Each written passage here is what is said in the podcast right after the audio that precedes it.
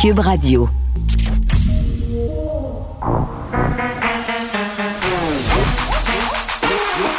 Elle a une opinion sur tous les sujets. Pour elle, toutes les questions peuvent être posées. Geneviève Peterson. Cube, Radio. Salut tout le monde, j'espère que vous allez bien. Bienvenue à l'émission. On va être ensemble pour les prochaines 2h30, 2h30. Euh, on va parler beaucoup des médias sociaux aujourd'hui. Il se passe plusieurs choses sur les plateformes telles Facebook, Twitter et autres plateformes plus obscures, entre autres évidemment dans la foulée euh, du bannissement de Donald Trump, euh, à commencer par Twitter. Facebook a suivi pas longtemps après pour un bannissement à perpétuité.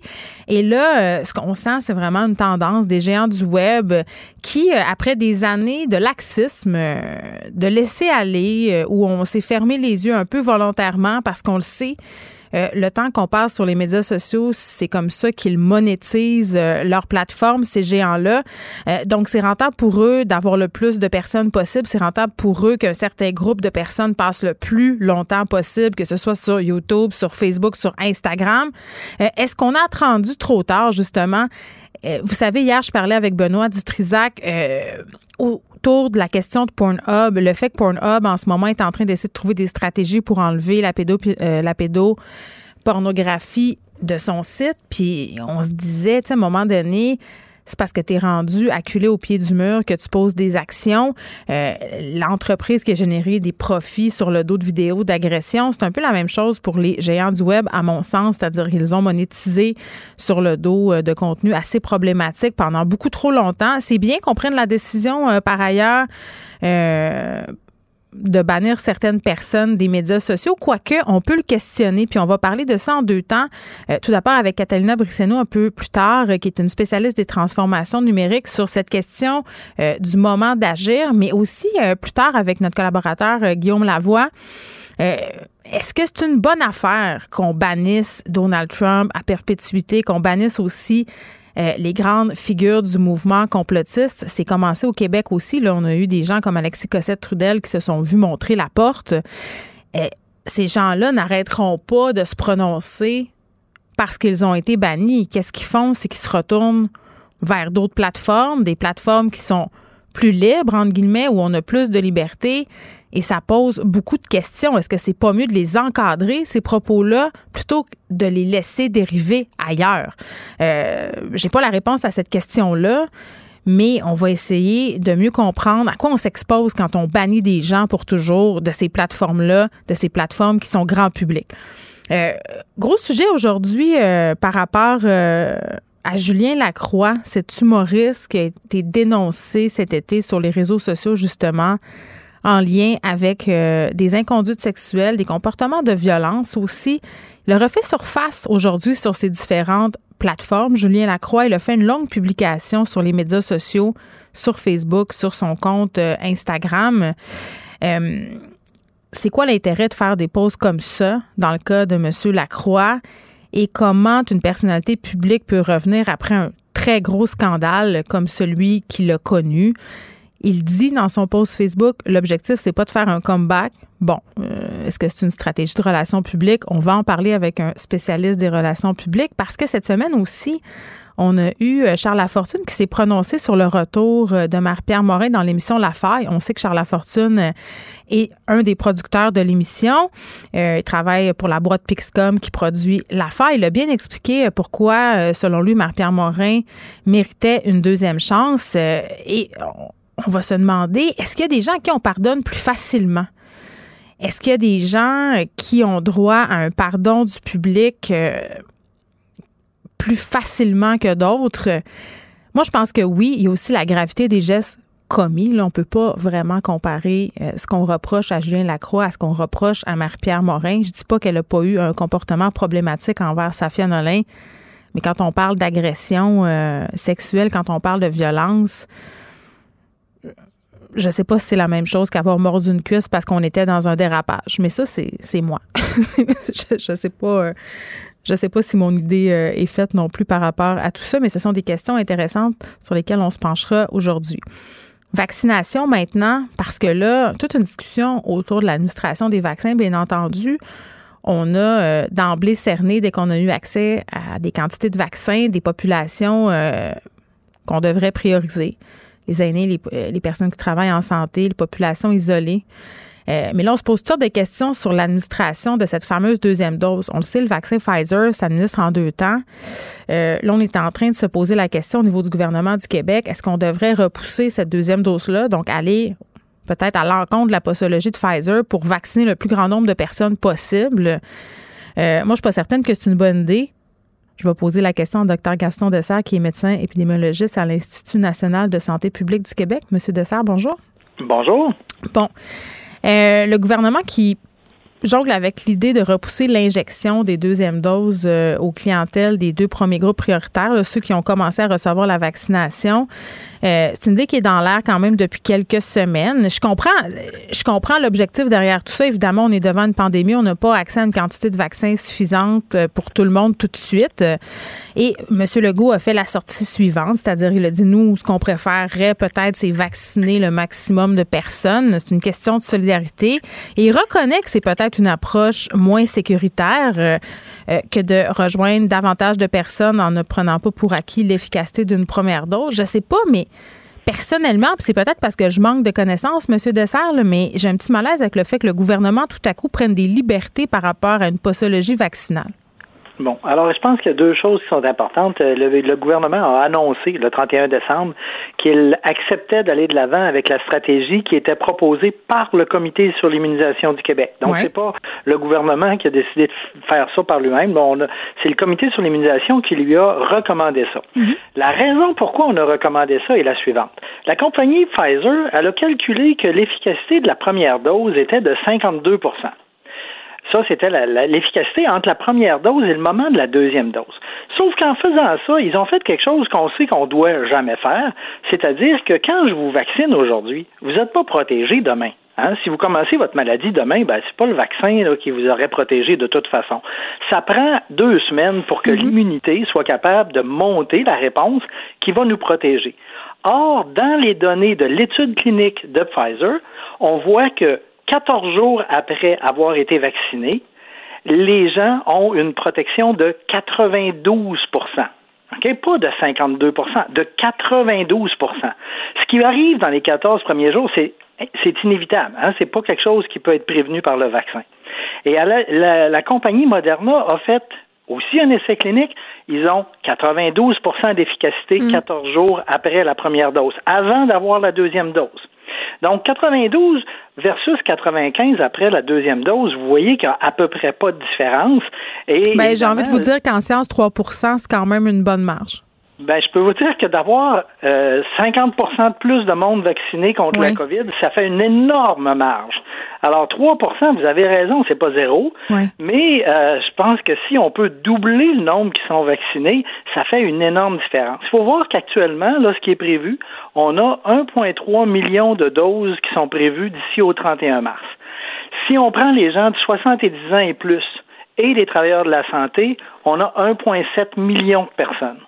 Actuellement, on a des centaines d'hospitalisations et euh, d'admissions aux soins intensifs à chaque semaine. On a des centaines de décès par semaine. Mm. Et tant qu'on n'aura pas vacciné les gens à haut risque, principalement les 70 ans et plus, c'est clair que ça va continuer. C'est vrai qu'actuellement, les autres mesures qu'on met en place servent à diminuer l'incidence. Mais il faut comprendre qu'une dose, là, ça protège très, très bien. Et ça ne devrait pas être une surprise parce que dans le domaine de la vaccination, c'est généralement le cas. La première dose, c'est elle qui donne la majorité de la protection. Mm. Quand on donne une première dose contre la rougeole, 90% des gens sont vaccinés. La deuxième dose, elle sert à protéger le 10% qui n'était pas vacciné sa première dose.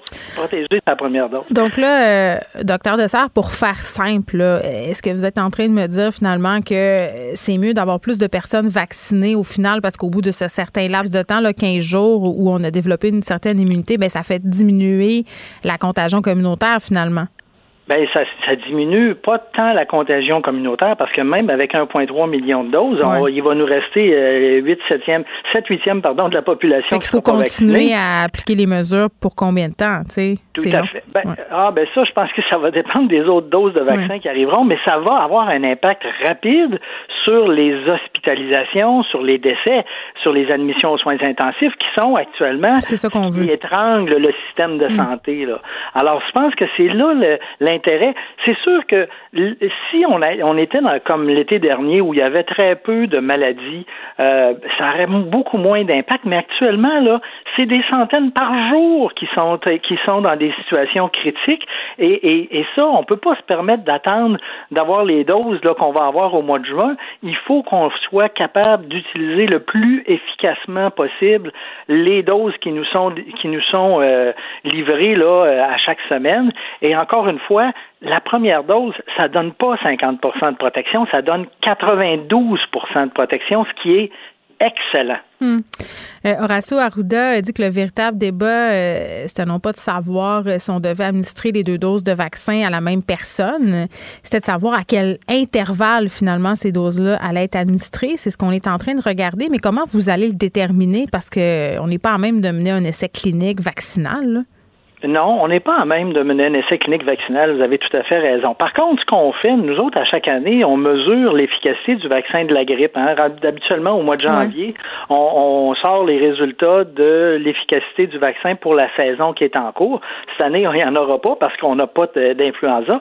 Mais euh, on, donc, on le fait déjà là, à chaque année pour l'influenza et c'est ce qu'on va faire pour euh, le vaccin de la COVID. Donc, le ministère nous a euh, autorisé là, les, les subventions pour faire l'étude et on est en train de mettre ça en place. Et on va être capable dès le mois de février de savoir ce qu'on voit sur le terrain, quelle est l'efficacité du vaccin sur le terrain, et on va monitorer ce qui va se passer dans les CHSLD parce que ça, c'est une population où euh, les vaccins ont été à peu près pas euh, évalués parce que les gens qui ont participé aux essais cliniques, c'était pas des gens qui étaient aussi âgés ou aussi, euh, je dirais, là, mm. frêles que ceux qu'on trouve dans les CHSLD. Donc, on va avoir aussi une, une étude qui va surveiller ce qui se passe dans les CHSLD pour être capable d'ajuster la, la la stratégie. Euh, c'est sûr que quand on va être rendu à la fin mars, si euh, on voit que bon, il faut donner la deuxième dose à ce moment-là, ben, les prochaines livraisons à partir du début avril retourneront pour tous ceux qui ont été vaccinés. Si on voit au contraire que la protection se maintient bien chez ceux qui ont reçu une première dose, ben là, est-ce que euh, ça sera plus avisé de vacciner les 60-69 ans qui hmm. représentent 25% des admissions aux soins, aux, soins intensifs, puis une grande partie des hospitalisations?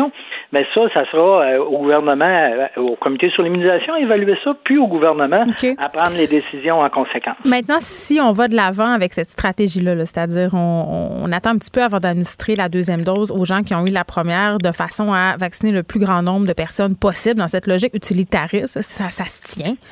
Euh, Comment on fait après ça euh, pour faire respecter, si on veut, euh, les garanties du fabricant, entre guillemets, pour parler un langage très automobile? Là?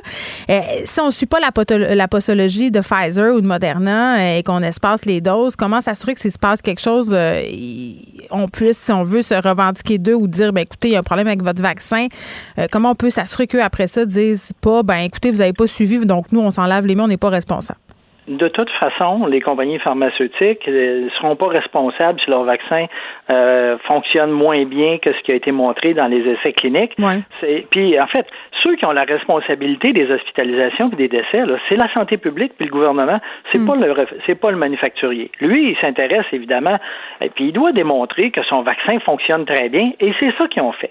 Euh, rendu là, c'est certain que si on dit, regardez, avec les données cliniques de la compagnie, on voit une efficacité de 92% donc un petit peu comme vous le disiez tout à l'heure, on, est prêt à tolérer une petite baisse de protection si ça nous permet de vacciner deux fois plus de personnes. La responsabilité de dire est-ce que le vaccin fonctionne bien, euh, encore une fois, il va y avoir des études qui vont être faites à, plusieurs endroits dans le monde. Tout le monde est préoccupé parce que les vaccins, ben évidemment, et il y, a, il y a toute la question de comment ils sont ils sont entreposés, manipulés, mhm. administrés, qui peuvent changer des fois l'efficacité d'un vaccin. Mais en tout cas, moi, j'ai très très en fait bon espoir que le vaccin nous donne une excellente protection, particulièrement là chez bon évidemment chez les personnes les plus âgées, ça on verra. Mhm. Mais je pense que on c'est vraiment un outil qui a eu des performances euh, excellentes durant les essais cliniques et euh, encore une fois, je pense que euh, c'est il y a toutes les raisons de croire que c'est ce qui va se produire aussi sur le terrain. Hmm. Comment vous expliquez qu'il y a encore des gens qui travaillent dans le domaine de la santé qui sont réticents à l'obtenir ce vaccin-là? Oh mon Dieu, je pense que c'est sûr que, ça reste un produit nouveau. Hein? C'est un produit nouveau, puis euh, face à quelque chose qui est une méthodologie nouvelle, euh, il peut avoir des hésitations.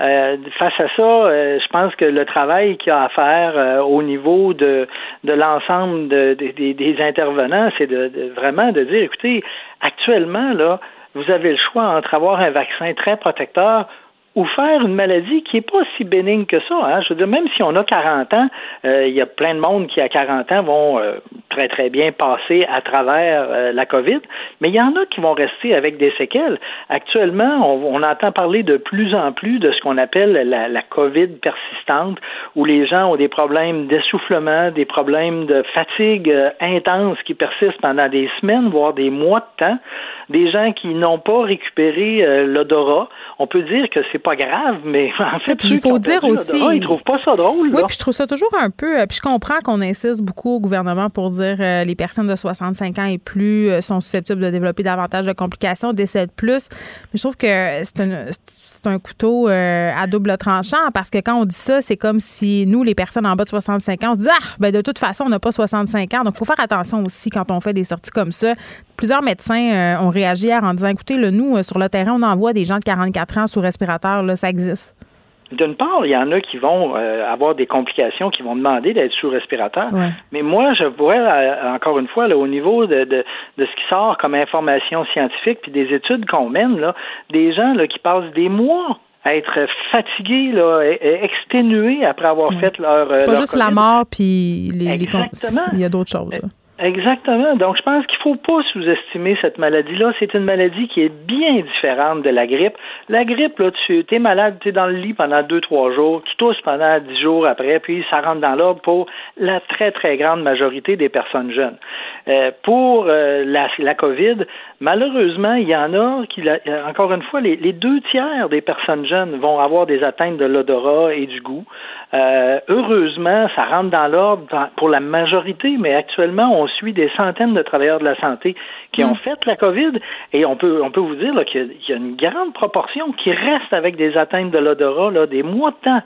Alors, euh, j'espère que tout le monde va récupérer là, dans, en dedans d'un an, mais rester avec une perte d'odorat, c'est c'est pas c'est pas banal.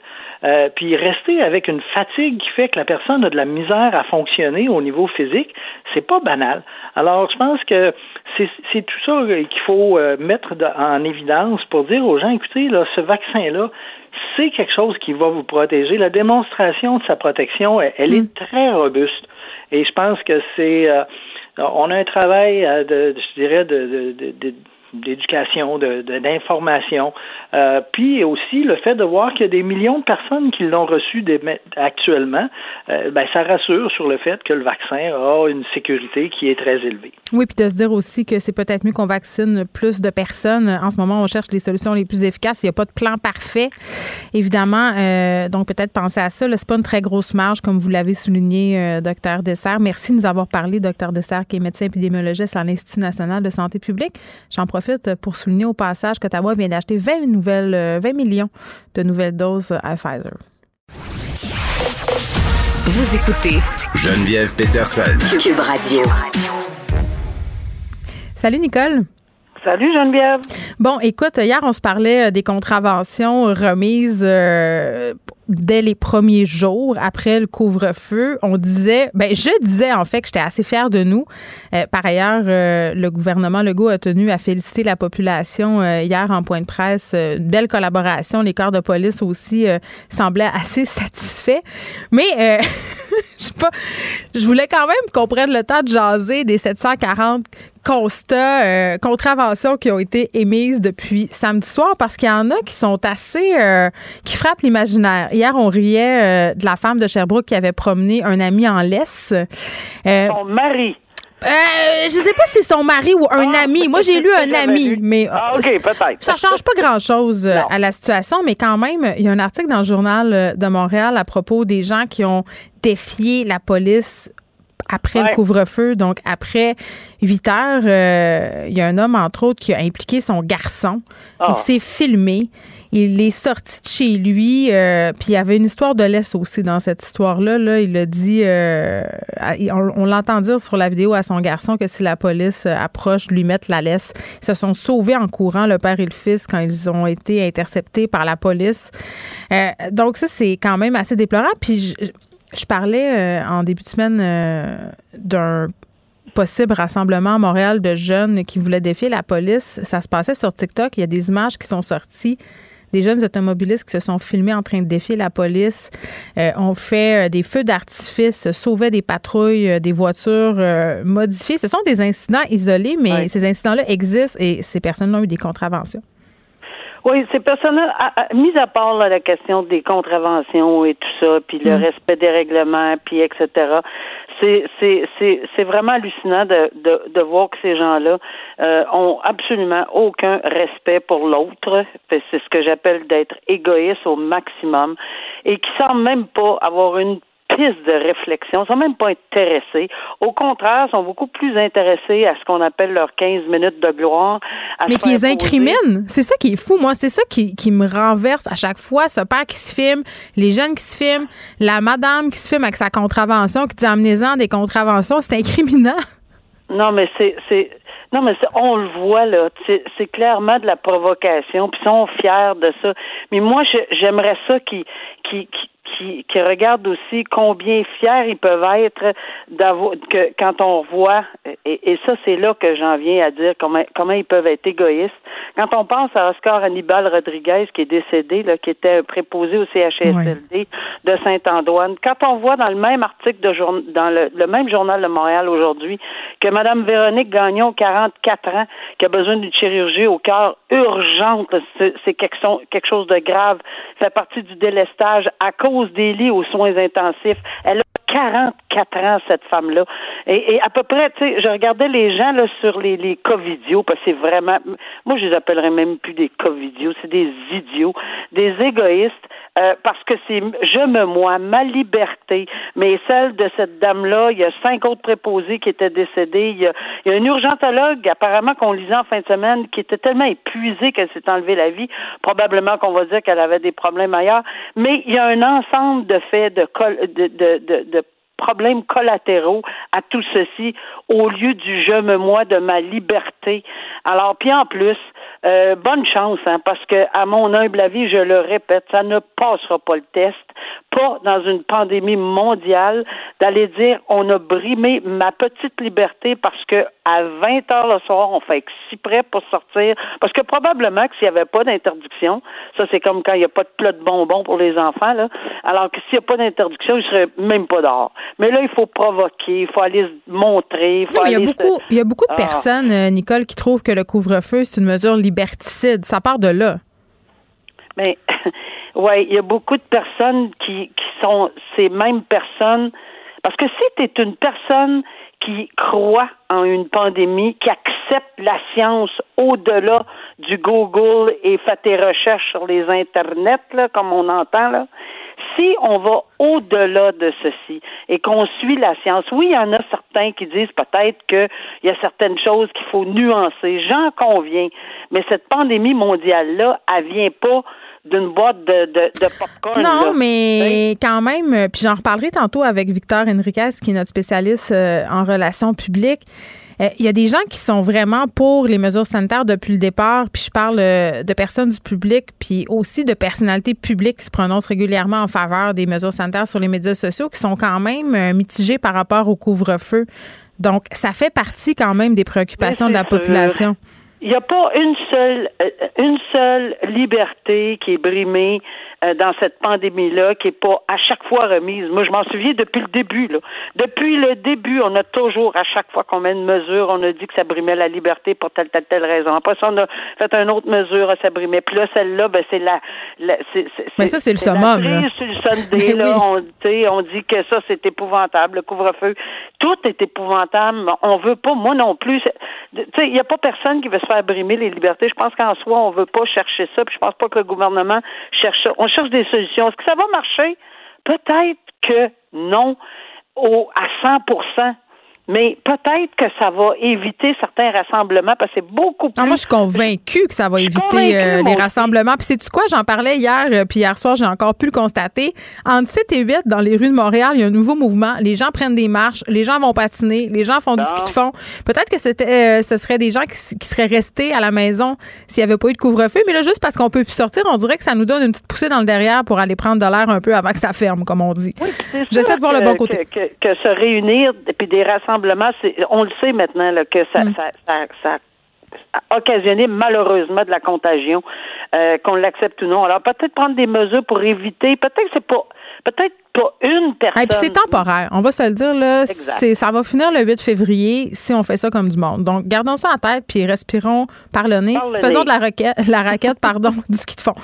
Euh, bon, Montréalaise qui est accusée d'avoir tué, euh, tué au couteau son conjoint. Euh, article du Journal de Montréal où on dit qu'elle vivait dans une relation toxique. Elle se disait victime de violence euh, conjugale. C'est l'ouverture de son procès.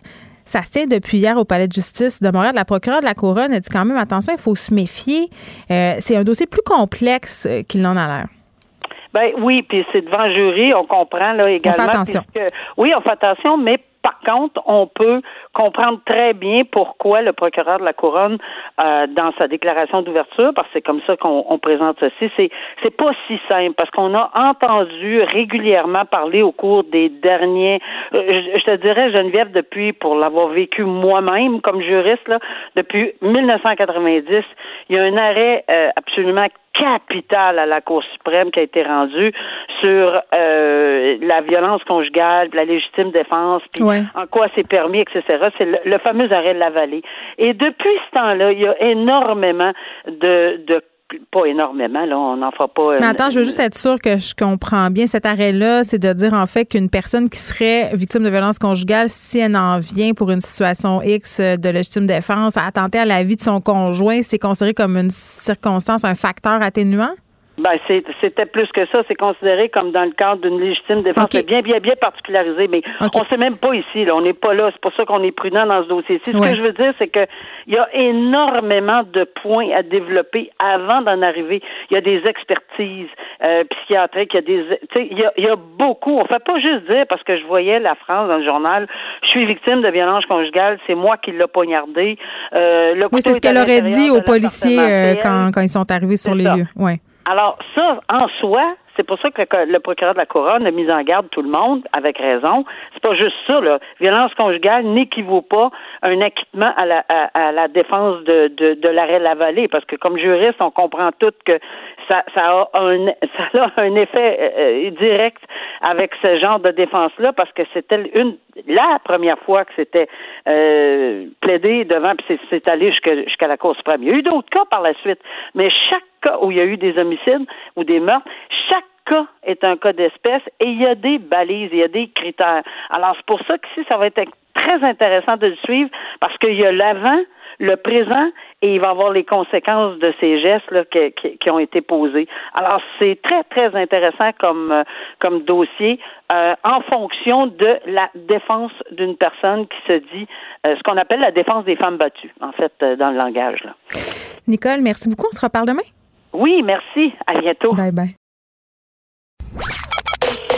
Joignez-vous à la discussion. Appelez ou textez le 187 Cube Radio 1877 827 2346. Hello. Bon, on va se parler de relations publiques, de gestion de crise, de comment on fait euh, son comeback quand on était poigné dans un scandale. Si on fait notre comeback parce que certains ne peuvent pas revenir. On parlera aussi évidemment euh, des impacts sur l'image euh, du gouvernement Legault du couvre-feu. On est avec Victor Enriquez qui est expert en relations publiques. Salut Victor. Bonjour Geneviève. Bonne année Geneviève. Ben, bonne année à toi. On a encore le droit de se le dire jusqu'au 14 janvier. Exactement.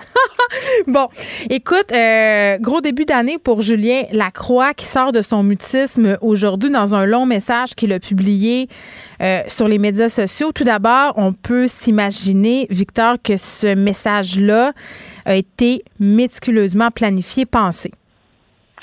Je pense que ce message-là a été euh, a été regardé par l'entourage de Julien Lacroix, mais en même temps, je sens dans ce message quand même euh, un message qui est très personnel à lui. Hein.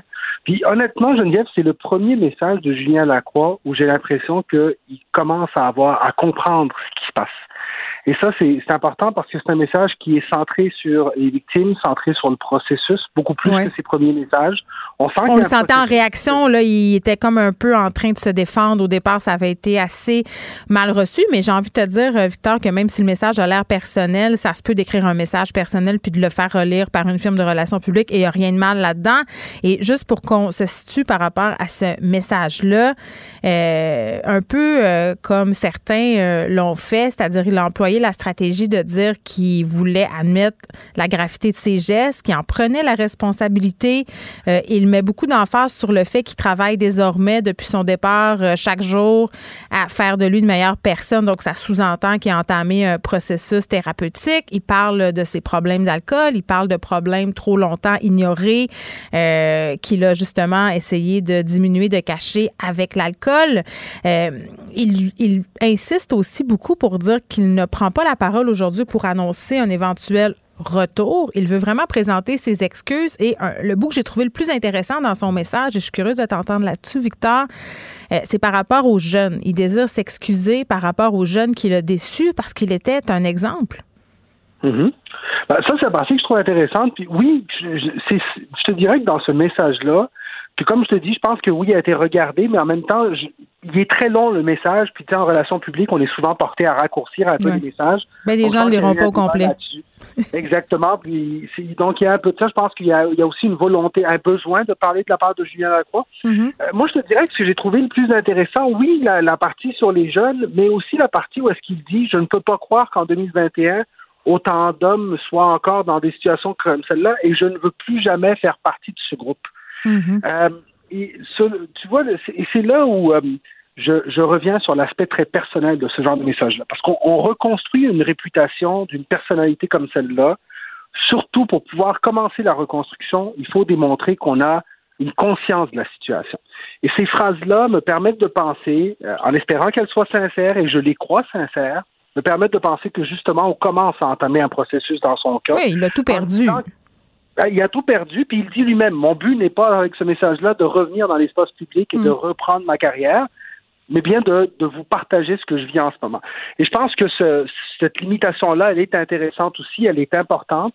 Le retour après ça dans l'espace public, c'est un long processus. Rebâtir une réputation, c'est un long processus. Où est-ce qu'il n'y aura pas juste des messages, il va y avoir des gestes. Mais je pense que c'est une très bonne première étape. Mm. Et elle démontre un peu ce que ça prend avant de pouvoir penser à, ne serait-ce que recommencer à travailler, puis recommencer à, à être une personnalité publique, il faut d'abord prendre conscience que les gestes qui sont euh, qui lui ont été euh, qui lui ont été euh, euh, desquels il a été accusé d'une certaine façon sont des gestes graves. Il faut comprendre cette gravité-là. Et moi, c'est ce que je vois ressortir le plus de ce message-là, c'est qu'on n'est plus dans le déni de la situation, il s'approprie de la situation, il s'en excuse et à ce moment-là, bon, on peut penser qu'il entame un processus. Nous verrons où est-ce que ça lui mène. Oui, mais en même temps, ça dépend de la gravité des gestes. Par exemple, euh, si Gilbert Rozon euh, reconnaissait la gravité des gestes. Euh, qu'il aurait causé parce qu'il n'a pas été reconnu coupable, de même que Éric Salvaille, est-ce que est-ce qu'il pourrait revenir? à un moment donné, il y a ça aussi. cette semaine, on a eu Charles Lafortune qui s'est prononcé à l'émission La Tour sur le cas de Marie-Pierre Morin, bien entendu, eh, on lui reproche des gestes beaucoup moins graves que ceux reprochés euh, à Gilbert Rozon ou Éric Salvaille. Mais est-ce qu'il y a des gens à qui on pardonne plus facilement? Est-ce qu'il y a certains types de gestes qui demeurent impardonnables malgré un désir de rédemption, malgré des remords, malgré des excuses? Vous savez, ça, ça dépend de beaucoup de facteurs, mais je pense qu'il y a un élément essentiel aussi à différencier là-dedans, c'est la judiciarisation des situations. Exact. Dans, dans le cas d'Éric Salvaille, dans le cas de Gilbert Rozon, on a, on a des processus judiciaires en cours. Il y a d'autres processus judiciaires en cours aussi dans d'autres situations.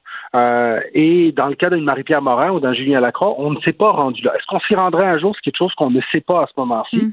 Mais euh, c'est pour moi, c'est une différence très importante dans le processus aussi. Puis dans le fait aussi de dire, on peut revenir à quoi? Parce que ces gens-là, euh, c'est à, quoi est-ce qu'ils aspirent? À quoi est-ce qu'ils pourront revenir à court, moyen et long terme? Dans le mm. cas de Marie-Pierre Morin, je pense que depuis le début, ça a été très clair pour tout le monde que oui, elle avait un travail à faire sur elle, mais qu'elle euh, reviendrait certainement à plusieurs de ses activités. Maintenant, est-ce que revenir à ces activités, ça veut dire tout reprendre?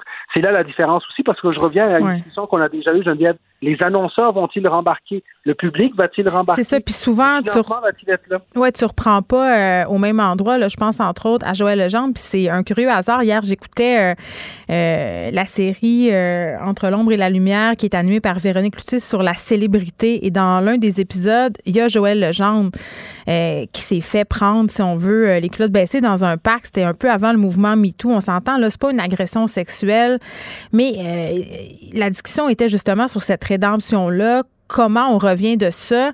Euh, il y avait cette idée qu'on pardonne plus à certains euh, à cause de l'image qu'une personne peut projeter, par exemple, est-ce qu'on pardonne plus facilement à un record, par exemple, d'avoir des comportements problématiques qu'à un Joël Legendre qui était euh, la représentation du père parfait, du gars toujours de bonne humeur? Tu sais, l'idée d'être raccord avec son image publique, ça aussi, c'est une arme qui peut se retourner contre soi.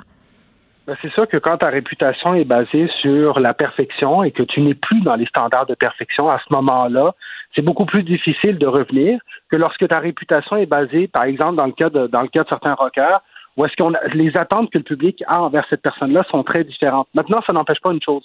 Lorsque les gestes sont graves, il y a des conséquences. Hmm. Et c'est là-dessus qu'il faut revenir. C'est l'importance de cette dénonciation-là, de tout ce mouvement qu'on suit. Et Julien Lacroix le dit dans ce texte. Je, je, c'est important que les victimes puissent dénoncer. Puis je pense qu'à partir du moment où ce message-là passe, même de la part d'un Julien Lacroix qui a justement vécu les contre-coups de cette dénonciation-là, ben, ça veut dire qu'on est véritablement en train de vivre un changement de société important. Oui, il faudrait euh, quand même euh, qu'au niveau du processus judiciaire, on suive parce que je suis pas certaine que les médias sociaux ce soit le meilleur environnement pour faire des dénonciations. Euh, 100% d'accord là-dessus. On se parle du couvre-feu maintenant. Victor, si tu veux bien, bien évidemment, euh, ça fait pas l'unanimité, même si pour la plupart au Québec, on s'est plié à ce couvre-feu-là samedi. on se demande si ça affecte ou ça va affecter l'image du gouvernement parce que moi, une chose que j'ai remarqué, depuis l'instauration euh, samedi soir de ce couvre-feu-là, c'est que plusieurs personnes, plusieurs personnalités publiques inclus, là, qui sont habituellement en adéquation avec les consignes de santé publique, émettent des bémols, trouvent ça un peu intense. Ah, tout à fait. J'ai lu, euh, j'ai lu Patrick Lagacé, entre autres, qui s'est prononcé sur le sujet. Oui, il, disait qu'il trouvait ça un peu élevé de ne pas pouvoir aller prendre une marche avec son ami, par exemple. Oui, tout à fait. Mais en même temps, regardons une chose. Puis, plus souvent, Geneviève, je parle de la clarté du message, à quel point c'est important. Mm. La clarté du message, c'est aussi d'avoir la clarté de la prise en charge. Le couvre-feu, ce qui est vraiment intéressant avec cette mesure-là, c'est qu'elle est simple à mettre en place, elle est simple à appliquer, puis elle est simple à comprendre. Puis le meilleur exemple qu'on en a, c'est le nombre de constats d'infraction qui ont été donnés depuis trois jours. C'est plus de 740 que je lisais dans le Journal de Montréal. Et ce que je me rends compte, c'est que si on compare avec le nombre de constats qui a été donné durant la période des fêtes pour des rassemblements illégaux, hmm. c'est majeur la différence qu'il y a. Il y en a beaucoup plus pour le couvre-feu en trois jours qu'il y en a eu en deux semaines et demie pour les rassemblements. en même temps, on s'entend que c'est plus facile. Oui, puis c'est plus facile, exactement. Tu sais, t'es dehors, t'es dehors, il euh, n'y a pas, euh, pas d'ambiguïté, tandis que rentrer dans la maison des gens, c'est une autre game. Et quand il n'y a pas d'ambiguïté, c'est plus simple aussi à mettre en application pour monsieur, madame, tout le monde. Mm. Qu'on soit d'accord ou pas, on est conscient d'une chose. À 8 heures le soir, je ne peux plus être dehors à moins d'avoir une raison essentielle. Et ça, ça fait que le gouvernement, à ce moment-là, d'abord a passé son message de dire il y, a une question de gravité qui est passée. Oui, c'est sûr que ça peut déranger les gens. Moi, je te dirais que selon moi, c'est quelque chose que tu vas pouvoir tenir jusqu'au mois de mars avec la durée des journées. Je suis pas mal sûr qu'au printemps, tenir un couvre-feu à 8 heures, ça va être très dur à, tenir pour un gouvernement. J'espère qu'on ne se rendra pas là. Mais je pense que dans cette période-ci, cette clarté du, de, de, la mesure, elle va aider le gouvernement mm. parce que regardons aujourd'hui, est-ce que ce couvre-feu-là n'aurait pas été même efficace durant la période des fêtes? Mais c'est là qu'il aurait été efficace, selon moi. Mais probablement là qu'il aurait été le plus efficace. Mais ça aurait Ce génial, c'est que ouais. Là, les gens le comprennent bien et l'appliquent, d'accord ou pas d'accord, ce qui permet de faire le débat sans nécessairement être en train de remettre en question le fait de l'appliquer. et c'est ce qui est le plus intéressant dans notre société, ce qu'on doit mettre en valeur, c'est qu'on peut remettre en question les choses, mais ça n'empêche pas qu'on va l'appliquer quand même. Exactement, mais si euh, le gouvernement avait appliqué cette politique de couvre-feu pendant la période des fêtes, ça aurait été fort impopulaire, encore plus. Les, impacts sur leur image auraient été trop grands, les impacts politiques. Moi, c'est ce que je crois. Mais peut-être qu'on ne serait pas à 3000 cas par jour euh, dans les derniers jours aussi. Donc mais qu'est-ce qui compte le plus? Qu'est-ce qui compte le plus, les cas ou les sondages, à un moment donné? Et, tu, vois, hier, je regardais, je regardais la situation en Australie. Je pense qu'il y a une des grandes leçons de cette crise-là, puis tu sais comment je suis réfractaire à faire des conclusions avant que la crise finisse. je trouve qu'une des grandes leçons, c'est que quand on politise les mesures, on, on, on complexifie les mesures. En Australie, les mesures sont très claires depuis le début. C'est la santé publique qui détermine, puis les balises sont très claires. Puis ici, on a peut-être eu plus de difficultés à faire ça moi, ce que j'aime du couvre-feu, ce que j'aime de cette mesure du gouvernement, c'est que justement, elle est simple à comprendre et simple à appliquer. Et dans la simplicité, on va certainement avoir plus de résultats que dans la confusion du quatre jours, deux personnes, trois familles, dehors, pas dehors. Ah oui, puis les maîtres, puis les pas de maîtres, là, c'est juste interdit, puis ça vient de régler le cas. Victor Henriquez, merci, c'est toujours un plaisir, Victor Henriquez, qui est expert en relations publiques. Pour elle, une question sans réponse n'est pas une réponse. Geneviève Peterson. Cube Radio. On va se parler des initiatives de nombreux géants du web qui s'attaquent au mouvement complotiste, coupent leurs liens avec certaines plateformes, avec des individus qui sont prisés par cette communauté, en quelque sorte des influenceurs du monde du complot, parce que oui, ça existe, des gens qui font la promotion de théories du complot, qui parlent à tous les jours de la COVID, de la pandémie et qui ont beaucoup, beaucoup, beaucoup de followers, que ce soit sur Twitter, sur Instagram, sur YouTube. Euh, je veux juste vous rappeler quand même là, que la page de Radio-Québec sur Twitter, qui était administrée par Alexis Cossette-Trudel, avait presque 100 000 abonnés. C'est quand même pas rien. Euh, Twitter aussi qui a annoncé lundi soir, tout ça se passe là, dans la foulée de la suspension du compte de Donald Trump euh, suite aux événements qui se sont déroulés la semaine passée au Capitole de Washington. Donc, Twitter qui a annoncé avoir suspendu de façon permanente. Tu n'as pas euh, l'option de récupérer ton compte comme c'est le cas habituellement quand tu te fais taper ses doigts, quand tu contreviens aux règles de Facebook ou de Twitter. Là, 70 000 comptes euh, qui sont affiliés au mouvement euh, Quenon, qui ont été suspendus pour toujours, pour toute la vie. on parle de tout ça avec Catalina Brissegno, qui est spécialiste des transformations numériques, qui est prof à l'École des médias de l'UCAM. Catalina, salut. Hey, bonjour Geneviève. Écoute, j'avais très hâte euh, de te parler à propos de ce bannissement, de ce grand ménage que semble avoir euh, débuté nos chers GAFA, euh, qui sont intervenus là vraiment de façon unilatérale dans les derniers jours. J'ai envie de te dire enfin, mais ouais, mais oui, ça c'est la première affaire. Enfin, mais tu sais. Ben, je pense que oui, enfin, je pense qu'il y a beaucoup de gens qui se disent ça, effectivement, mais je pense que ce, ce à quoi on assiste actuellement, c'est quand même une situation dans laquelle il n'y a aucune zone grise, là. C'est pas euh, c'est pas comme si euh, M. Trump ici, qui depuis des mois lance toutes sortes d'insultes, euh, sur Twitter ou partage des Oh, est-ce qu'on vient de perdre euh, Catalina? Ouais, notre ligne, euh, notre ligne a flanché. On essaie euh, de la rappeler pour continuer cette discussion, mais ce qu'elle dit, Catalina, c'est un peu la préoccupation des gens qui regardent ça aller depuis longtemps, c'est qu'on fait une action qui est unilatérale, une action qui est sans équivoque. On envoie un message clair, mais depuis quand même un certain temps, depuis de nombreuses années, comme je le disais en début d'émission, on a des réseaux qui profitent de ces mouvements-là, des mouvements qui sont très, très, très actifs sur leur plateforme parce que c'est pas à travers les grands médias qui font passer leur message, ces gens-là, c'est à travers des plateformes comme Twitter, comme Facebook. Et là, tout à coup, on leur fait glisser le tapis sous les pieds. Catalina est à nouveau avec nous. Catalina, rebonjour. Euh, bonjour Geneviève, je sais pas trop est-ce que ça a lâché, donc. Euh, oui, on t'a perdu, on t'a perdu, mais euh, je confirme tout de suite que c'est pas Twitter qui a coupé la ligne. Écoute, on le sait jamais. Cela dit, euh, ce que j'étais en train d'expliquer, en fait, c'est qu'on est devant une situation, évidemment, qui a aucune zone grise, tu sais, euh, mm. qui n'est pas sujet à débat. Euh, il est question ici d'un individu qui insiste qui incite en fait ouvertement à l'insurrection, qui a un coût envers le gouvernement américain, puis envers les institutions démocratiques, euh, tu sais, par un appel à la prise du Capitole. Et évidemment, ben, c'est encore plus dérangeant du fait que cet homme en question, c'est le président des, euh, des, États-Unis lui-même. Donc, je pense que c'est ce qui a laissé la porte grande ouverte, évidemment, euh, cet, état, cette situation très, très, très dérangeante et particulière à une action sans équivoque euh, de la part, évidemment, euh, des plateformes. Oui, mais, mais, ça, c'est une chose, mais après ça, on peut se dire, OK, là, on, prend cette action-là aujourd'hui, c'est mieux que rien, vaut mieux maintenant que jamais. Mais est-ce qu'on peut penser que ce, ce changement-là, pardon, va continuer à plus long terme quand, si on veut, la chaleur va s'être un peu dissipée? Oui, je pense quand même que euh, d'abord, c'est une crise effectivement qui va mener à mm. des changements durables euh, pour différentes raisons, euh, Geneviève, selon moi. La première, c'est que on va s'entendre, puis on va se le dire, là, hein, euh, ce que Twitter, Google, Facebook, Amazon et, combien d'autres plateformes qui ont suivi derrière, hein, Snapchat, Shopify, tout ça, mm-hmm. en limitant les accès au discours de ces gens-là qu'ils font, euh, on s'entend là, c'est pas c'est pas nécessairement euh, parce qu'elles sont devenues de parfaites citoyennes corporatives du jour au lendemain. Elles font pas ça, tu sais, par euh, nécessairement de la grande philanthropie sociale. Oui, ils font ça parce que ça impacte la valeur de leur marque. c'est ça la raison.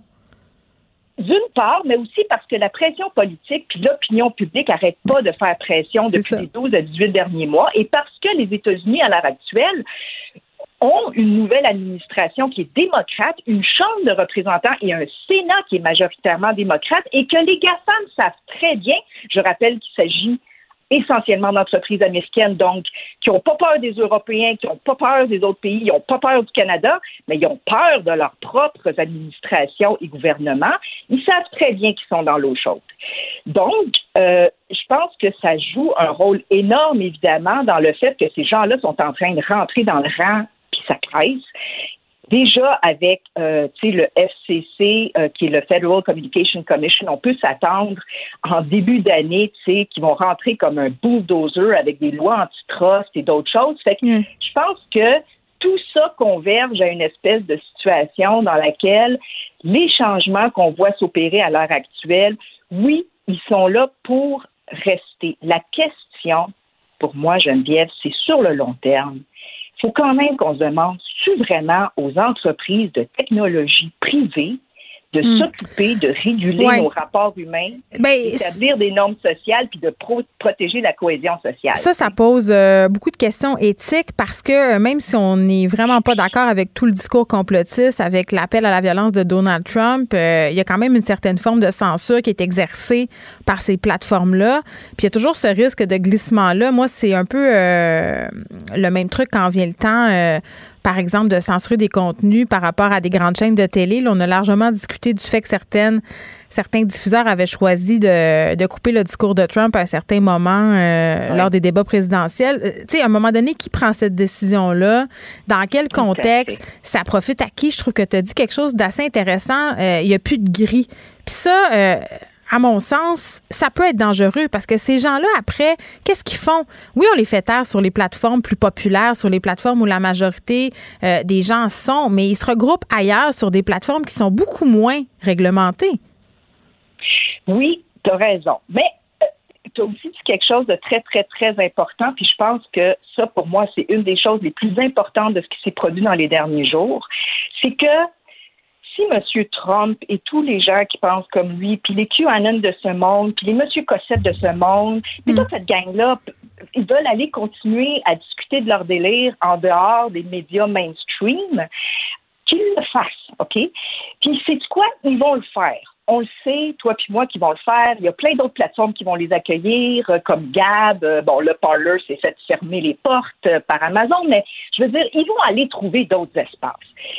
Tu sais, Geneviève, c'est comme dans la vraie vie. La question, c'est que Facebook, Twitter, YouTube, c'est des places publiques aujourd'hui. Elles réunissent des milliards d'utilisateurs.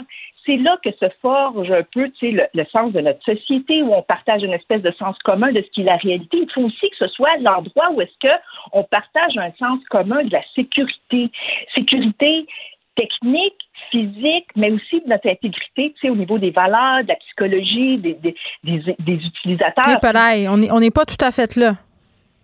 On n'est pas là, mais justement, mais c'est pour ça que je pose la question, est-ce que c'est le rôle de ces entreprises privées, de ces grandes plateformes, aussi grosses soient-elles, mais qui sont là, pour, pour gérer des interactions techniques entre des agents économiques, là, disons-le, là, parce que c'est ça, la finalité de ces entreprises-là, on le répétera jamais assez, c'est de gérer des interactions entre des agents économiques pour en extraire un maximum de valeur puis accumuler du profit. Fait que là, il qu'on se pose la question. Dans l'espace, dans la vie, la vraie vie, là, dans l'espace matériel, dans le monde physique, là, sont où nos institutions publiques, sont où nos espaces publics? Ben, ils sont dans les bibliothèques, ils sont dans nos écoles, ils sont dans nos parcs, ils sont dans un espace public qui est occupé par la société civile, qui est occupé par nos instances démocratiques et tout ça. Fait peut-être, peut-être, je dis, qu'il y a lieu de penser qu'on ne s'est pas assez occupé d'organiser l'espace public dans l'espace en ligne. À la place, nos gouvernements, pendant des années, ont laissé faire des entreprises privées, puis ce qu'on vit à l'heure actuelle, c'est une situation bizarre où est-ce qu'on n'a pas le choix de s'en remettre à ces entreprises-là pour protéger le lien social puis la cohésion sociale. Ah, puis ça, ça, demeure à leur bon vouloir. C'est ça qui est fascinant. les gouvernements sont un peu à genoux. Exact. J'espère que c'est une situation temporaire. Là, on n'a pas le choix. on n'a pas le choix. C'est à eux autres de s'occuper de ça. Hmm. C'est eux autres les placer. On a joué aux apprentis sorciers puis on a perdu. C'est ça la vérité. Oui. Là, il faut vraiment qu'on reprenne un sérieux contrôle là-dessus, pas seulement évidemment en réglementant ces plateformes-là, mais en créant aussi des espaces alternatifs, peut-être des réseaux sociaux numériques publics, je ne sais pas quoi. Mais là, il va falloir qu'on se penche très sérieusement sur la question de comment on organise nos sociétés numériques. Là. Oui, ben puis à un moment donné, c'est pas par le bannissement euh, de ces plateformes-là que ça passe, euh, mais en même temps, au niveau du gouvernement, je disais tantôt, euh, c'est assez de se mettre à genoux devant Facebook, devant Twitter, devant les GAFA. Il faudra un moment donné parce que ils ont besoin de l'aval du gouvernement pour pouvoir opérer. Puis d'ailleurs, c'est pas un hasard, euh, selon moi, si Facebook a attendu euh, que Trump ne soit plus président des États-Unis et Twitter pour agir, là, parce que tu l'as dit, ils sont très dépendants quand même du bon vouloir des gouvernements. Donc, c'est un jeu qui se joue à deux. Là, on est en train de voir euh, que le pouvoir est en... la balance du pouvoir exact. va vers le gouvernement en ce moment. On le voit très clairement. C'est pour ça, c'est pour ça que tout d'un coup, là, là, les monsieur Zuckerberg de ce monde et autres, là, euh, sont pas mal plus sages que ce qu'ils ont été dans les dernières années. Parce qu'ils ont été de mauvais citoyens corporatifs pendant de nombreuses années. je pense que ça, il ne faut pas l'oublier. Qui aurait pu faire ça bien avant, là? Exactement. Mais c'est toujours quand euh, le principe de la monétisation est menacé qu'on agit, malheureusement, comme c'est le cas de Pornhub. Et on l'a vu aussi dans d'autres dossiers. Catalina Brissegno, merci, qui est spécialiste des transformations numériques, professeur, professeur pardon, invité à l'École des médias de l'UQAM. Geneviève Peterson. Une animatrice pas comme les autres. Cube Radio. Le, commentaire de Danny Saint-Pierre, un chef pas comme les autres. Salut Danny. Allô? Écoute, je m'ennuie de toi, t'es loin, tu viens plus me voir en studio. Donc, je suis en manque. Je, sais, euh, je suis en manque de, de toi. mon ami. C'est une, oh une chanson de quoi, ça? C'est-tu Corneille? En tout cas, j'essaie bien ça. Eh, écoute, on, continue. On continue. C'est jamais une bonne idée quand je me mets à chanter, de toute façon. Eh, on continue notre discussion. On dirait qu'on est obsédé par les frais de livraison, mais c'est parce que c'est obsédant, euh, Dani et moi. Euh, juste avant euh, de te parler, je suis allée voir mon relevé de carte de crédit juste pour le fun. Juste parce que je suis obsédée. Juste parce qu'on est au mois de janvier. Puis tantôt, je recevais le livre de Ginette Blais, l'astrologue, parce qu'on va l'interviewer avec Benoît Struzac vendredi. Je suis tout de suite allée voir ce que mon mois de janvier euh, me réservait et ça dit vous allez avoir euh, des préoccupations par rapport à l'argent. Fait que dans ce temps-là, ce que je fais. Oh wow! Ouais, je vais voir mon ben, bill de carte de crédit. Euh, tu sais, je vais voir qu'est-ce qui se passe. J'aime ça être en contrôle. Puis là, je me rends compte que j'ai perdu le contrôle, Dani, par rapport à Uber Eats. Je dépense beaucoup trop, par ailleurs. Mon fichier TPS TVQ de déduction de dépenses, dans la partie Uber, c'est marqué Uber que je dépense beaucoup trop. C'est le nom du fichier et, la tendance se maintient. C'est Uber vraiment rouge, mais c'est quoi? Peut-être qu'il y aura euh, une solution un peu canaille Un recours collectif s'annonce. Il y a un groupe qui s'appelle les Deli Boys. ça ne s'invente pas. Qui ont, qui ont fait une demande en cours supérieur. Ils s'appellent comment? Excuse-moi, les Deli Boys? Oui, Deli, D-E-L-I, okay. comme Delicatessen, Boys, B-O-Y-Z. Fait que je pense pas que c'est un boys band. À moi, ce soit un boys ben, band. C'est un nouveau boys band. Quelque chose comme ça. Pour les, euh, pour les gastrosexuels, tu sais, probablement que c'est ça qui se passe. Mais ils vont euh, tenter d'imposer un recours collectif parce que entre le 27 décembre et le 4 janvier, euh, pour 67 commandes qui donnent un chiffre d'affaires de 2449,76 ils ont payé 737 et 17 de frais. Imagine, tu as fait 67 commandes en une semaine, là, tu t'envoies quasiment 1000 pièces à Uber. C'est rough. Mais tu fais pas ton argent, c'est ça qu'il faut expliquer. Ben, ce qu'il faut expliquer aux gens, c'est que les moyens, euh, les moyens technologiques de marketing de ces plateformes-là sont tellement forts que tu essaies de faire ton propre marketing, puis je veux pas t'es noyer. Hmm. Tu peux pas euh, essayer de compétitionner avec ça. Puis, tu sais, euh, les gens se sont habitués à magasiner directement sur la plateforme. Fait que c'est comme si ces moyens-là étaient tellement forts que maintenant, euh, puisque tu es obligé de faire de la livraison, tu dois les avoir. Tu es comme pris avec eux. Ben, je vais être super plate, Dani. Tu sais, je, le sais en ben, c'est parce que, tu sais, parlons euh, gros bon sens ici, là. Euh, oui. Tu sais, je veux bien là, encourager les restaurateurs locaux. C'est super important pour moi. Là. Tu le sais comment je les aime, nos restaurateurs. D'un ben autre côté, c'est sûr que les solutions faciles comme Uber, comme DoorDash et autres facilités, on le sait que ce sont des intérêts qui sont étrangers. Premièrement, on sait tout ça. On, est au courant. Mais l'option qui s'offre à nous, souvent, tu le dis, elle est plus compliquée, c'est, moins intuitif, on est habitué, même pour les taxis, ça a eu quand même des conséquences assez désastreuses, là, même si les compagnies de taxis, à un moment donné, se sont adaptées, ont développé des applications, on était déjà habitués à aller sur Uber. Donc, c'est comme si, dans une certaine mesure, on était rendu dépendant de ces plateformes-là, un peu prisonnier et que là, moi, j'ai plus envie, pour être super honnête, d'appeler, euh, je sais pas, moi, accommodation d'agneau au téléphone, de dire, ah, ben, ben je vais prendre deux pizzas puis une patente. Tu sais, non, mais je voudrais faire ça, mais mon premier réflexe, c'est pas ça et je trouve ça chiant de le faire parce que j'ai une solution facile au bout de mon téléphone. Ben, moi, je me demande comment on va faire pour avoir de la grippe sur ça, parce que c'est pas un modèle d'affaires qui est déloyal nécessairement. Je pense pas qu'ils contrevenu à aucune loi du code civil. Euh, tu sais, tu peux, tu peux faire un recours collectif, mais je me demande sur quelles euh, règles de droit ils vont s'appliquer pour faire des dommages qui sont punitifs. Ben, concurrence déloyale. Ben, concurrence déloyale. Il y a plein d'applications qu'on a laissées rentrer sur le marché. Euh, en quoi que c'est déloyal? Parce qu'ils ont des moyens qui sont supérieurs à un indépendant, tu sais. Après ça, on va se mettre à créer un précédent, puis Walmart euh, va donner une concurrence déloyale aux petits euh, du coin. Parce que, on a Québec solidaire sur la ligne qui, euh, qui pense que c'est une très bonne idée.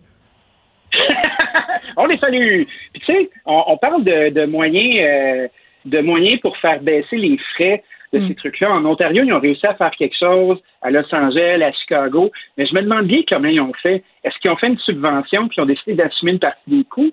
Euh, je me demande en quoi euh, une entreprise qui est souveraine sur un territoire qui lui aussi est souverain peut se faire imposer ça, peut se faire imposer euh, de changer sa grille tarifaire. Ben, c'est juste que c'est juste que moi, je vois pas en quoi ça, ça va être constructif cette poursuite-là ou ce recours collectif pour le monde de la restauration, je trouve que d'emblée, c'est beaucoup plus intéressant de s'unir pour un, objectif euh, concret, là, comme ce dont tu me parlais hier, c'est-à-dire des restaurateurs qui veulent, entre guillemets, s'unir pour offrir justement un service de livraison qui a de l'allure, qui a perdre son temps puis perdre son argent à poursuivre Uber Eats, euh, DoorDash, etc.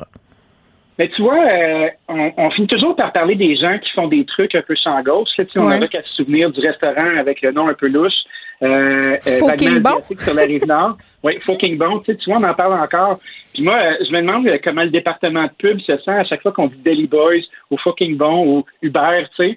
Comme bon. C'était juste une campagne ou un ballon.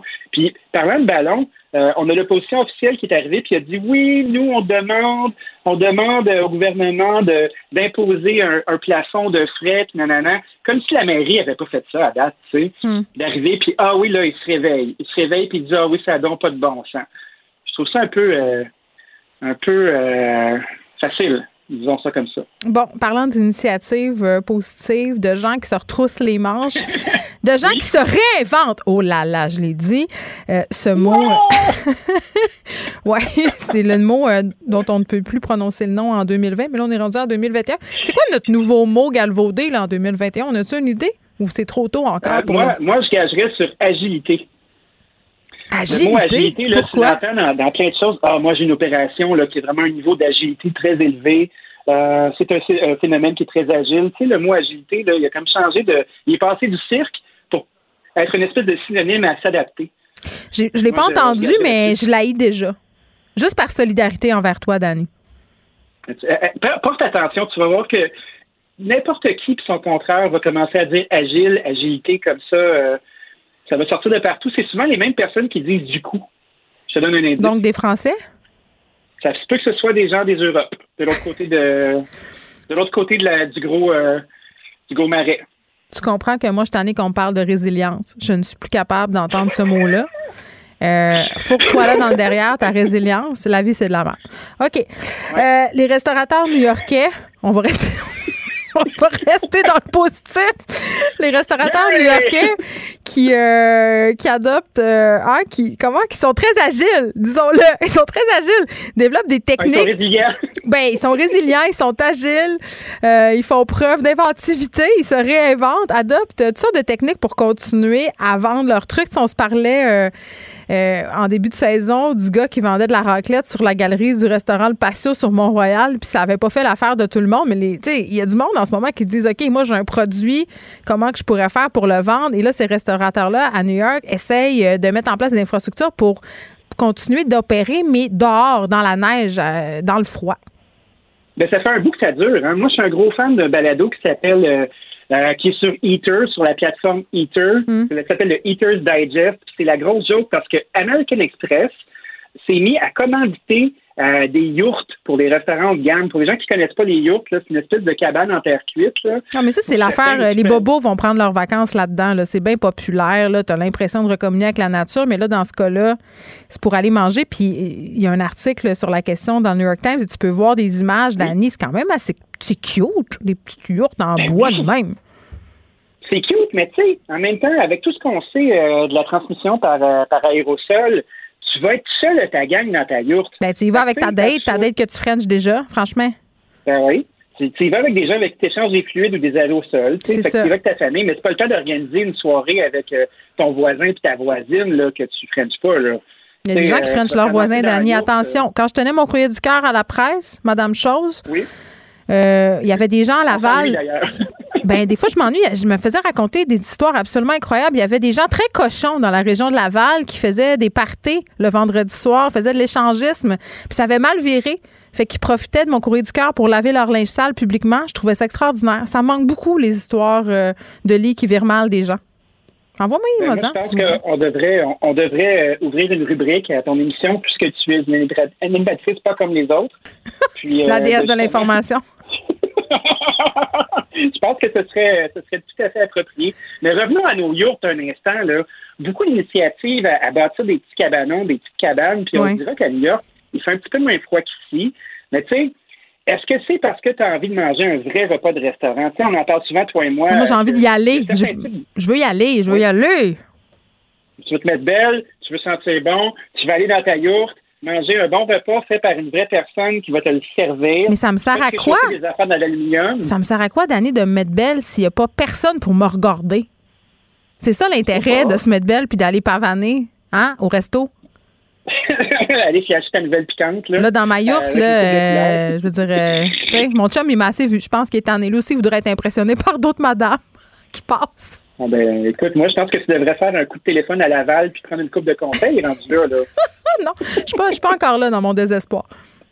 fait que, magazine ta yourte, j'ai pas encore vu ça à Montréal. Tu sais, tu riais de, de, de moi l'autre fois avec ma, à célébrer la nordicité, là. Ben, tu sais quoi, les New-Yorkais l'ont fait? Mais je trouve ça extraordinaire. Tu peux manger dehors comme au temps du carnaval, sur des petits blocs de glace. Moi, je pense que c'est fantastique.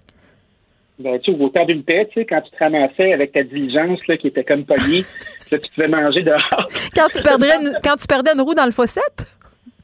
Ben oui, quand ton cheval était malade, puis la seule façon, c'est de manger le cheval pour survivre, même combat. Mais je pense qu'on va voir cet hiver apparaître euh, avec toutes les choses terrasses qui ont été vendues, euh, des petits parties d'extérieur. Moi, je serais pas surpris de voir ça pour des gens qui ont des terrasses ou des stationnements. Mais attends, on n'a pas le droit. oui. On n'a pas le droit de faire des petits parties extérieurs. Ça serait tellement le fun, mais c'est interdit par la santé publique. Un moment donné, ça va se claquer, j'imagine. On espère. On va recommencer à envoyer nos, nos jeunes à l'école. Comme ça, ils vont pouvoir poursuivre leur mission de transmission communautaire en toute quiétude. Puis euh, probablement que les terrasses vont les rouvrir dans le froid. ça, ça sent bien, hein? Ah, on a très, très hâte. Euh, et on rappelle quand même euh, ce couvre-feu. Il faudra faire nos initiatives culinaires extérieures dans notre propre bulle avant 20 heures, si jamais ça nous tente. Moi, je suis une grande amatrice d'huîtres manger sur le banc de neige. Mais bon, ça, c'est moi et mes, euh, et mes désirs euh, bourgeois. Dani, merci beaucoup. On te retrouve demain. Je te souhaite euh, une très, très belle fin de journée dans la résilience. Ah, écoute, va te réinventer. Et va quoi? C'est quoi le mot que tu me dis déjà? Toi, c'était quoi? je, serai, je serai agile au pâte à pizza aujourd'hui. Oui, c'est ça. Va, va faire des pizzas en toute agilité. Salut. Bye bye. Geneviève Peterson. Elle réécrit le scénario de l'actualité tous les jours. Vous écoutez Geneviève Peterson. Cube Radio. On est avec Madeleine Pilote Côté. Salut Madeleine. Salut Geneviève. Bon, tu nous parles aujourd'hui euh, de notre relation avec nos aînés et de l'effet du confinement total pour cette tranche de la population dès le début de la pandémie quand même, il y a des voix qui se sont élevées pour parler d'âgisme. Moi, j'ai même fait une entrevue avec une dame, une dame qui était quand même assez âgée, mais très en forme, qui disait Hey, moi, les mesures de confinement, le fait d'être enfermé chez nous, je trouve que c'est pas juste. Moi, si j'ai envie de prendre le risque de sortir, de, le mesurer, ce risque-là, et de le faire, d'aller faire mes cours, j'ai le droit. Ben oui, les, les, aînés ont le droit de, prendre les risques qu'ils veulent là, en lien avec les mesures. Mais oui, on peut parler vraiment d'agisme plus marqué. Puis je trouve ça bien dommage parce que euh, moi, je les aime tellement, nos aînés, puis je trouve que durant la pandémie, ben on, on, fait juste parler d'eux comme étant des personnes comme faibles, hyper à risque, mais ces personnes-là ont des vies, ont des projets, ont des aspirations. On dirait qu'on a tout oublié ça depuis un an, puis je trouve ça bien dommage, puis ça a des grandes répercussions sur leur santé mentale, physique, etc. Oui, puis en même temps, euh, tu dis tout ça, mais il y a un grand désir de les protéger. Moi, je sens ça aussi à travers tout ça. On a fait beaucoup de choses pour éviter justement que nos personnes âgées soient contaminées. Euh, on a vu cette situation totalement horrifique dans les CHSLD, dans différentes résidences pour personnes âgées. Je pense que le contrepoids de tout ça aussi, ça a été d'attirer l'attention sur une situation qui était problématique, la situation des aînés dans ces centres-là, euh, mais aussi euh, de la grande solitude. Tu sais, il y, a une vieille de mon entourage, je la nommerai pas, qui me dit, ben nous autres, les vieux, on vit confinés tout le temps. On est toujours tout seul.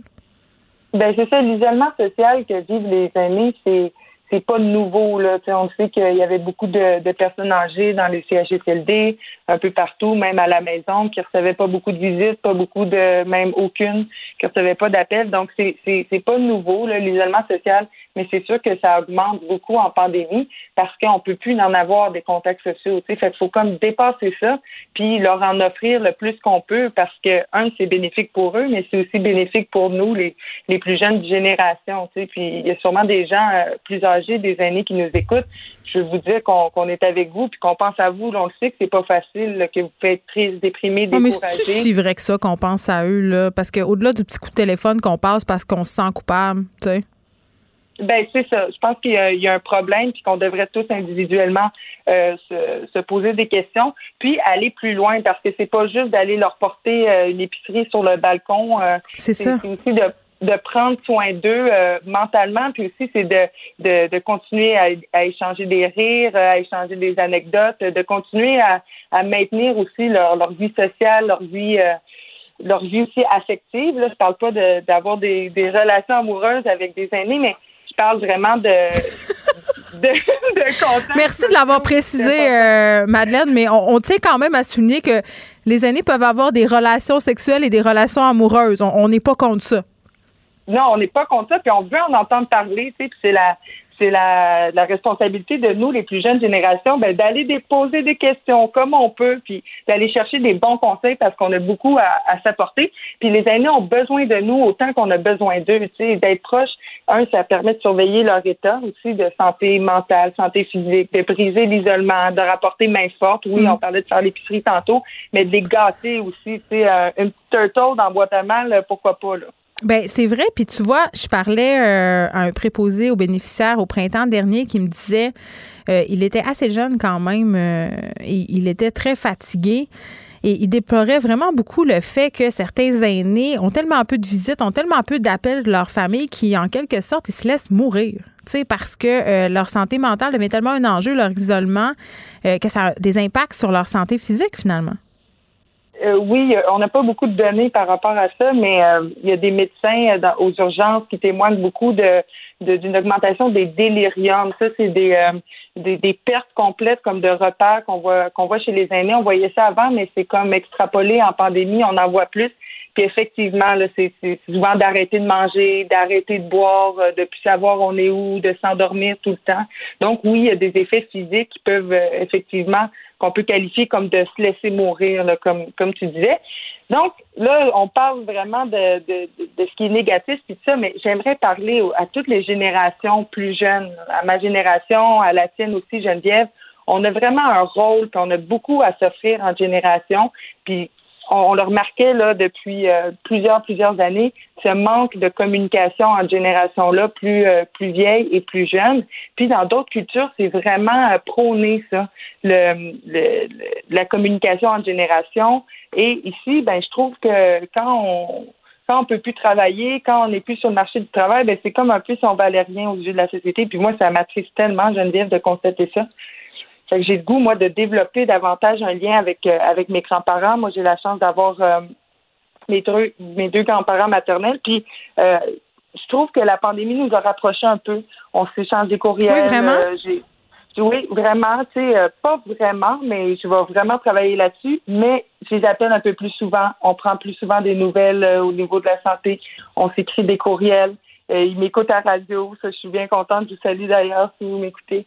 Donc, c'est vraiment intéressant de, de, pouvoir partager ça. On a beaucoup à s'apporter. Tu sais, par exemple, les jeunes aux aînés, ben, ils peuvent fournir des services, mettre au profit leur capacité physique.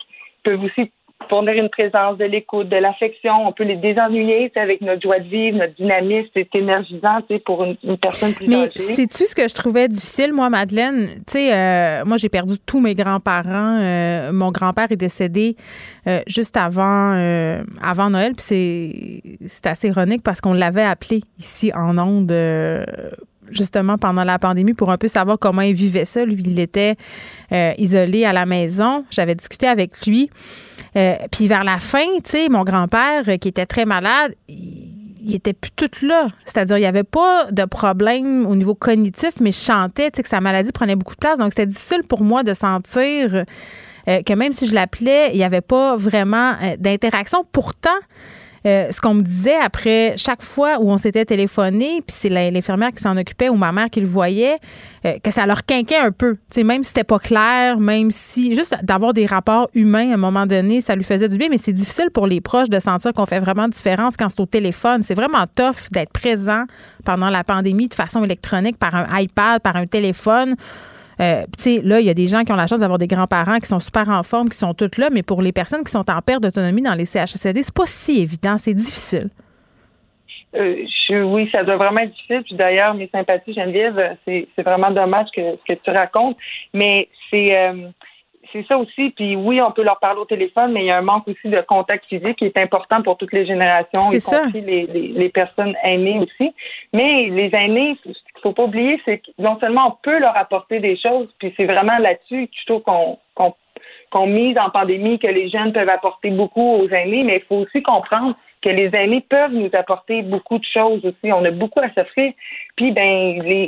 Mais c'est comme si on voulait pas le voir, Madeleine. T'es pas d'accord? Tu sais, on dirait qu'on les ben cache, nos vieux, qu'on cache la vieillesse, alors que tu l'as dit tantôt dans d'autres cultures, la vieillesse, en quelque sorte, c'est célébré, on se tient proche euh, de nos aïeuls parce que justement, on tient en compte euh, leur grande expérience de vie, on les consulte, mais on dirait que dans la société occidentale, euh, se sont plus considérés comme des, des, citoyens à part entière, on les infantilise. Puis moi, j'ai toujours dit qu'une excellente idée, qui est d'ailleurs une idée qui a eu qui a lieu d'être dans certains pays scandinaves, même si je trouve ça super cliché de dire ça, c'est de faire des services de garde dans les mêmes bâtisses que des résidences pour personnes âgées. J'adore cette idée. J'adore cette idée. C'est c'est c'est mieux que qu'on parle de zoothérapie puis tout ça, mais de l'enfant thérapie, si on peut parler comme ça, là, ça, ça, c'est sûr que ça peut aider. Puis ce partage entre générations là, c'est c'est c'est vibrant, c'est énergisant pour les deux générations parce qu'effectivement ils ont des rôles d'éducateurs, les aînés, ils peuvent transmettre des conseils, un héritage culturel, permettre aussi de comprendre la base d'une société, puis aussi de la famille, c'est nos grands-parents de de, de, la même famille. Puis c'est un rôle d'écoute, sont en, en, en plein de bienveillance. Donc vraiment, faut. Euh, faut mais pas juste ça, comme raconteur aussi. Moi, je tripais tellement quand ma grand-mère m'assoyait sur ses genoux à 7-8 ans euh, dans sa chaise berçante, sa rue des Lilas à Québec, puis qu'elle me racontait que dans son temps, ça se passait de même, les trottoirs en bois. Tu sais, elle me racontait une époque que j'avais jamais connue, puis juste pour ça, je trouve que ça valait la peine d'avoir partagé tous ces moments-là avec elle, juste pour se faire raconter des trucs. Ben oui, c'est un autre monde. Ma grand-mère, moi, Geneviève, est allée chez les sœurs. Elle a passé du temps chez les sœurs. Je veux dire, c'est un autre monde, là. Jamais j'aurais pensé un jour côtoyer quelqu'un dans ma vie qui pourrait me parler de c'était comment. Tu sais que je suis allée à l'école chez les sœurs. Hein. Je veux pas te rendre mal à l'aise, là. Mais... Chez les Antoniennes de Marie euh, de Chicoutimi, il fallait prier euh, pour euh, dans l'espoir de passer notre examen de mathématiques, Madeleine. Ils nous donnaient des statues de la Sainte Vierge pour nous récompenser d'avoir bien performé en français. il y avait une chorale, une chorale une chorale religieuse dont je faisais partie et je te laisse imaginer le nombre de fois où j'ai été en punition parce que je changeais les paroles euh, des chansons sacrées, mais ça existe encore l'éducation confessionnelle, Madeleine, au Québec. C'est pas juste ta grand-mère. Je pourrais t'en raconter des histoires de bonnes sœurs euh, demain si ça tente. Merci beaucoup. On se reparle demain, Madeleine. D'autres. Vous écoutez Geneviève Peterson. Cube Radio. Cube Radio. Cube Radio. En direct à LCN. 14h30, c'est le moment d'aller retrouver notre collègue à Cube Radio. Salut Geneviève. Salut Julie. Alors, euh, toi qui es mère de trois enfants, ben je sais que ça, on en parle. Pour vrai, j'ai trois enfants. D'autant plus. Ben oui, deux au primaire, une au secondaire. Non, mais c'est important de te poser la question parce que tu en as trois. Alors, pour ou contre la semaine de relâche cette année, Geneviève, selon toi? Écoute, à chaque jour, euh, son débat par rapport euh, à l'école, tu vas me dire. Euh, moi, la, la, fameuse semaine de relâche en temps normal, c'est-à-dire quand on n'est pas dans une pandémie mondiale, et on dirait, en toi puis moi, que ça fait 20 000 ans qu'on est en pandémie mondiale, mais non, ça va faire presque un an. c'est quelque chose que je prévois pas vraiment parce que ça me tombe plutôt sur les nerfs parce que c'est de la gestion. Ah tu peux pas nécessairement prendre congé. Ben oui, parce que tu te sens toujours coupable. Moi, la première, là, je me dis, OK, est-ce que je prends congé? Puis là, si je prends congé, est-ce qu'il faut faire un voyage absolument extraordinaire? Est-ce qu'il faut louer des chalets? Parce que quand tu regardes ça passer là, sur Instagram, tout le monde a l'air dans des lieux paradisiaques. Donc, ça me met comme une pression que j'aime pas. Et mes enfants trouvent toujours ça poche. Ils se comparent aux autres. Donc, ça, c'est pour euh, la petite histoire de la semaine de relâche. Maintenant, euh, parce que moi, en temps normal, je skipperais ça, la semaine de relâche. Je trouve qu'on n'en a pas vraiment besoin. Non, mais aucune semaine de congé durant, euh, durant l'hiver. Puis euh, on se rendrait jusqu'au mois de juin sans vacances, Geneviève? Ben, c'est dur, ça, quand même, pour les enfants? Ben, je pense qu'avec le congé de Pâques et les 32 journées pédagogiques, on est quand même capable d'arriver. Mais je trouve que là, avec la situation qu'on connaît, je trouve qu'une semaine de relâche cette année, c'est très nécessaire. Puis je lisais euh, notre collègue Antoine Robitaille dans le Journal de Montréal qui disait, mhm. euh, apporter l'argument académique pour dire que peut-être cette année, on devrait l'annuler, la semaine de relâche. C'est un argument qui, à mon sens, fait beaucoup. Euh, c'est très logique. Tu sais, on le sait, là, on en a parlé à plusieurs reprises, plusieurs élèves qui acculent un retard qui est quand même très, très inquiétant.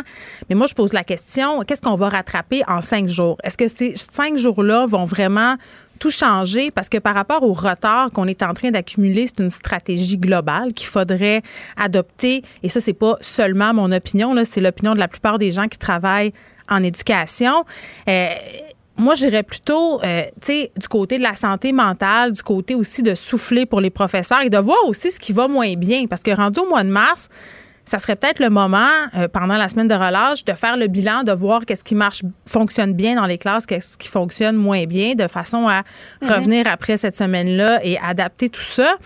Puis j'ai envie de dire, euh, peut-être qu'on devrait aussi commencer à penser à un peu écarter les matières non essentielles. Et là, je sais que ça choque des gens quand on dit ça. Et moi, la première, tu sais, quand j'entends dire ah les arts c'est pas nécessaire, ah, l'éducation physique, on s'en fout.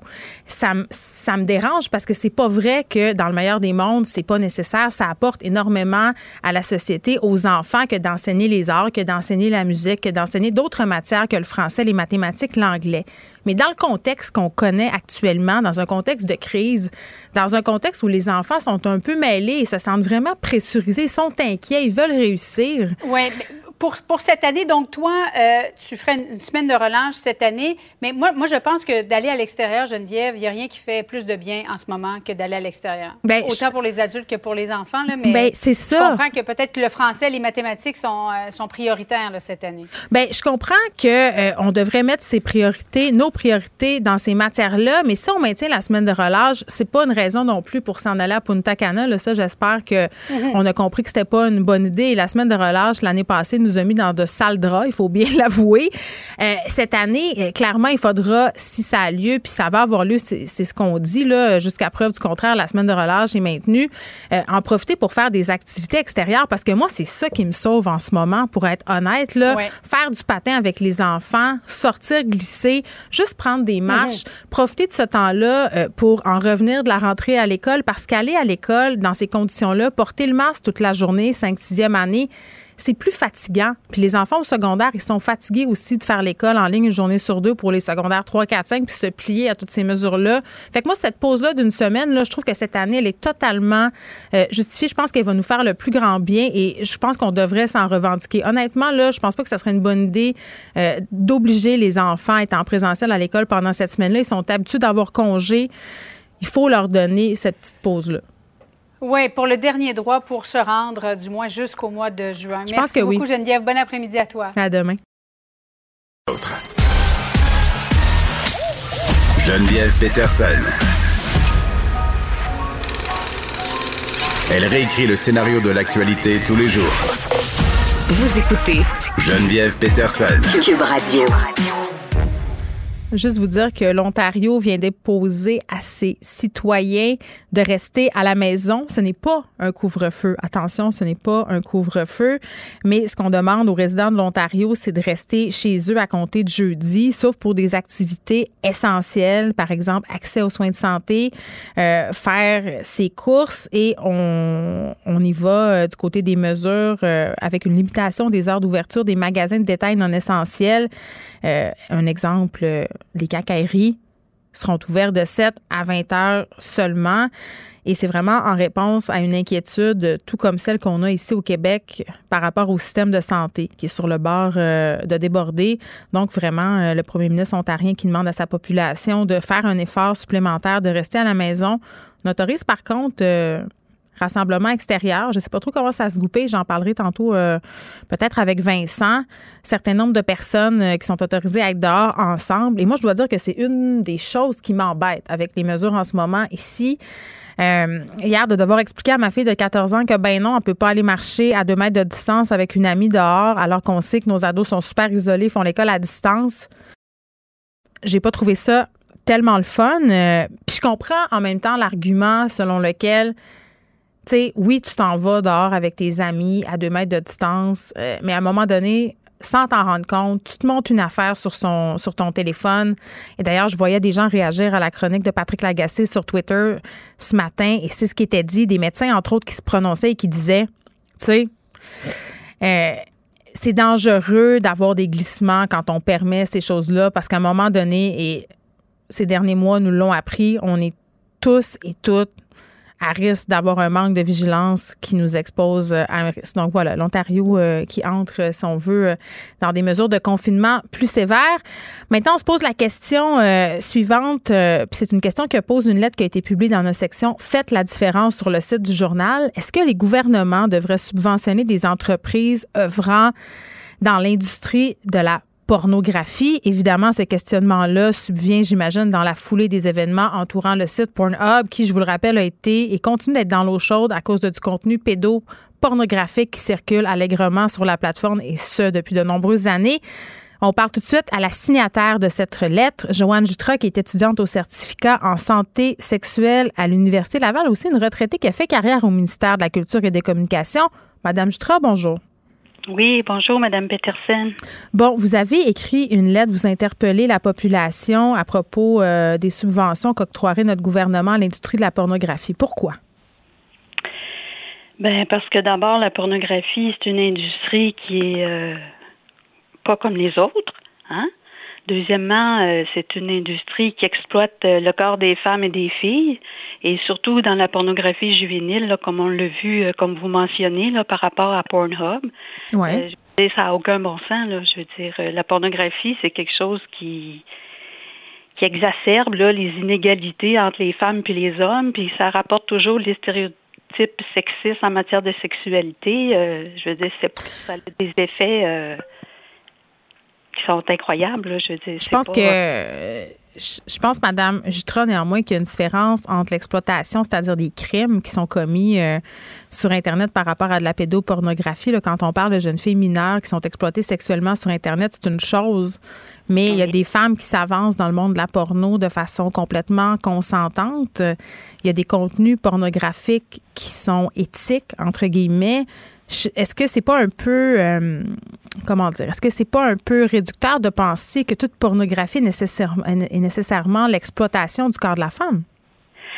Euh, ben là-dessus, vous avez raison, il faut faire des nuances. Parce qu'il y a une pornographie qui montre des gestes ou des actes sexuels entre adultes consentants euh, qu'on peut voir dans la pornographie, mais la plupart des choses qu'on peut voir dans les sites Pornhub ou dans d'autres sites c'est surtout de la pornographie qui est dégradante euh, pour les femmes principalement et de la pornographie qui est violente. Quand la pornographie devient violente, même jusqu'à des assassinats, euh, c'est pas c'est pas sain là, c'est pas c'est pas la démonstration d'une sexualité saine, saine.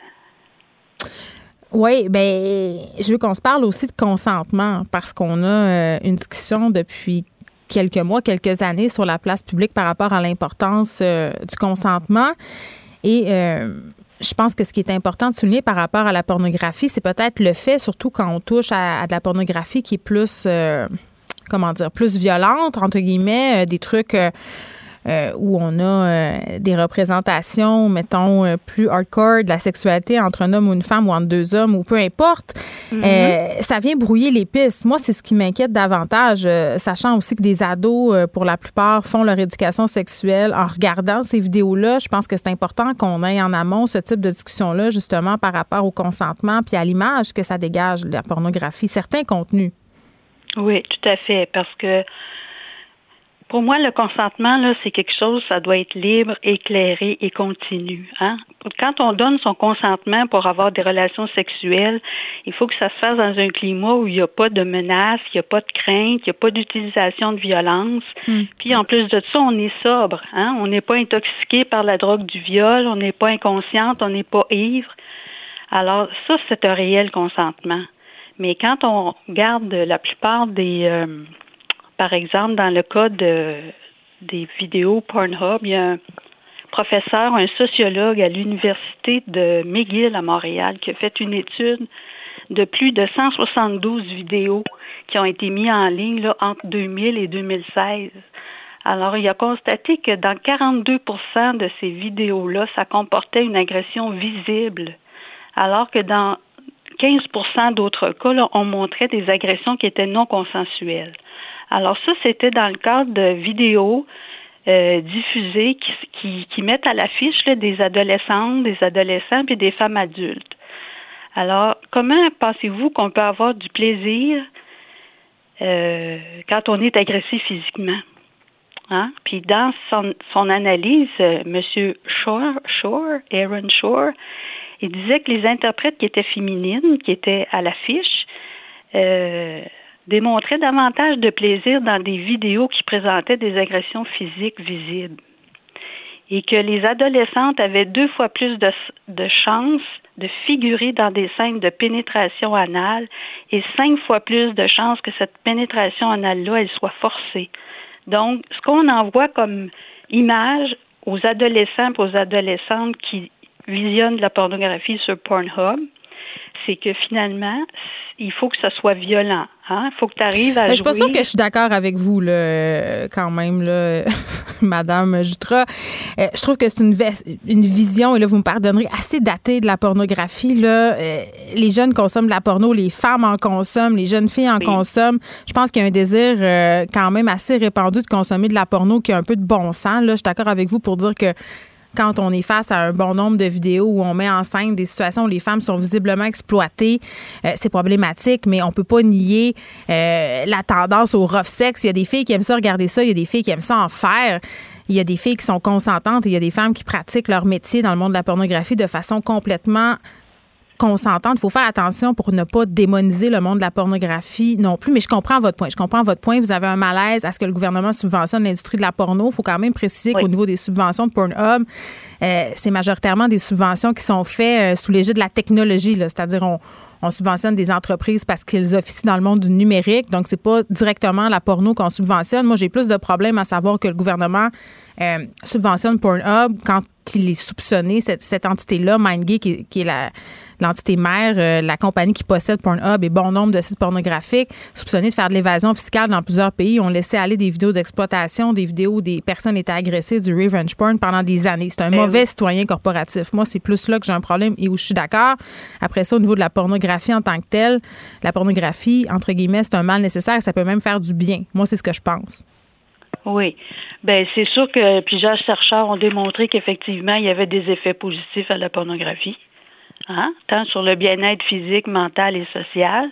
La pornographie, c'est une source d'excitation. Hein? Avec euh, la porno aussi, on peut, euh, je dirais, avoir des fantasmes, euh, faire des expérimentations de plaisir sexuel. C'est également un divertissement. Mais ben, c'est ça. C'est juste qu'il faut pas tomber dans de la porno dégueulasse où les gens sont pas consentants et où on arrache le passeport d'une fille de l'Europe de l'Est pour y faire faire n'importe quoi dans une chambre sale.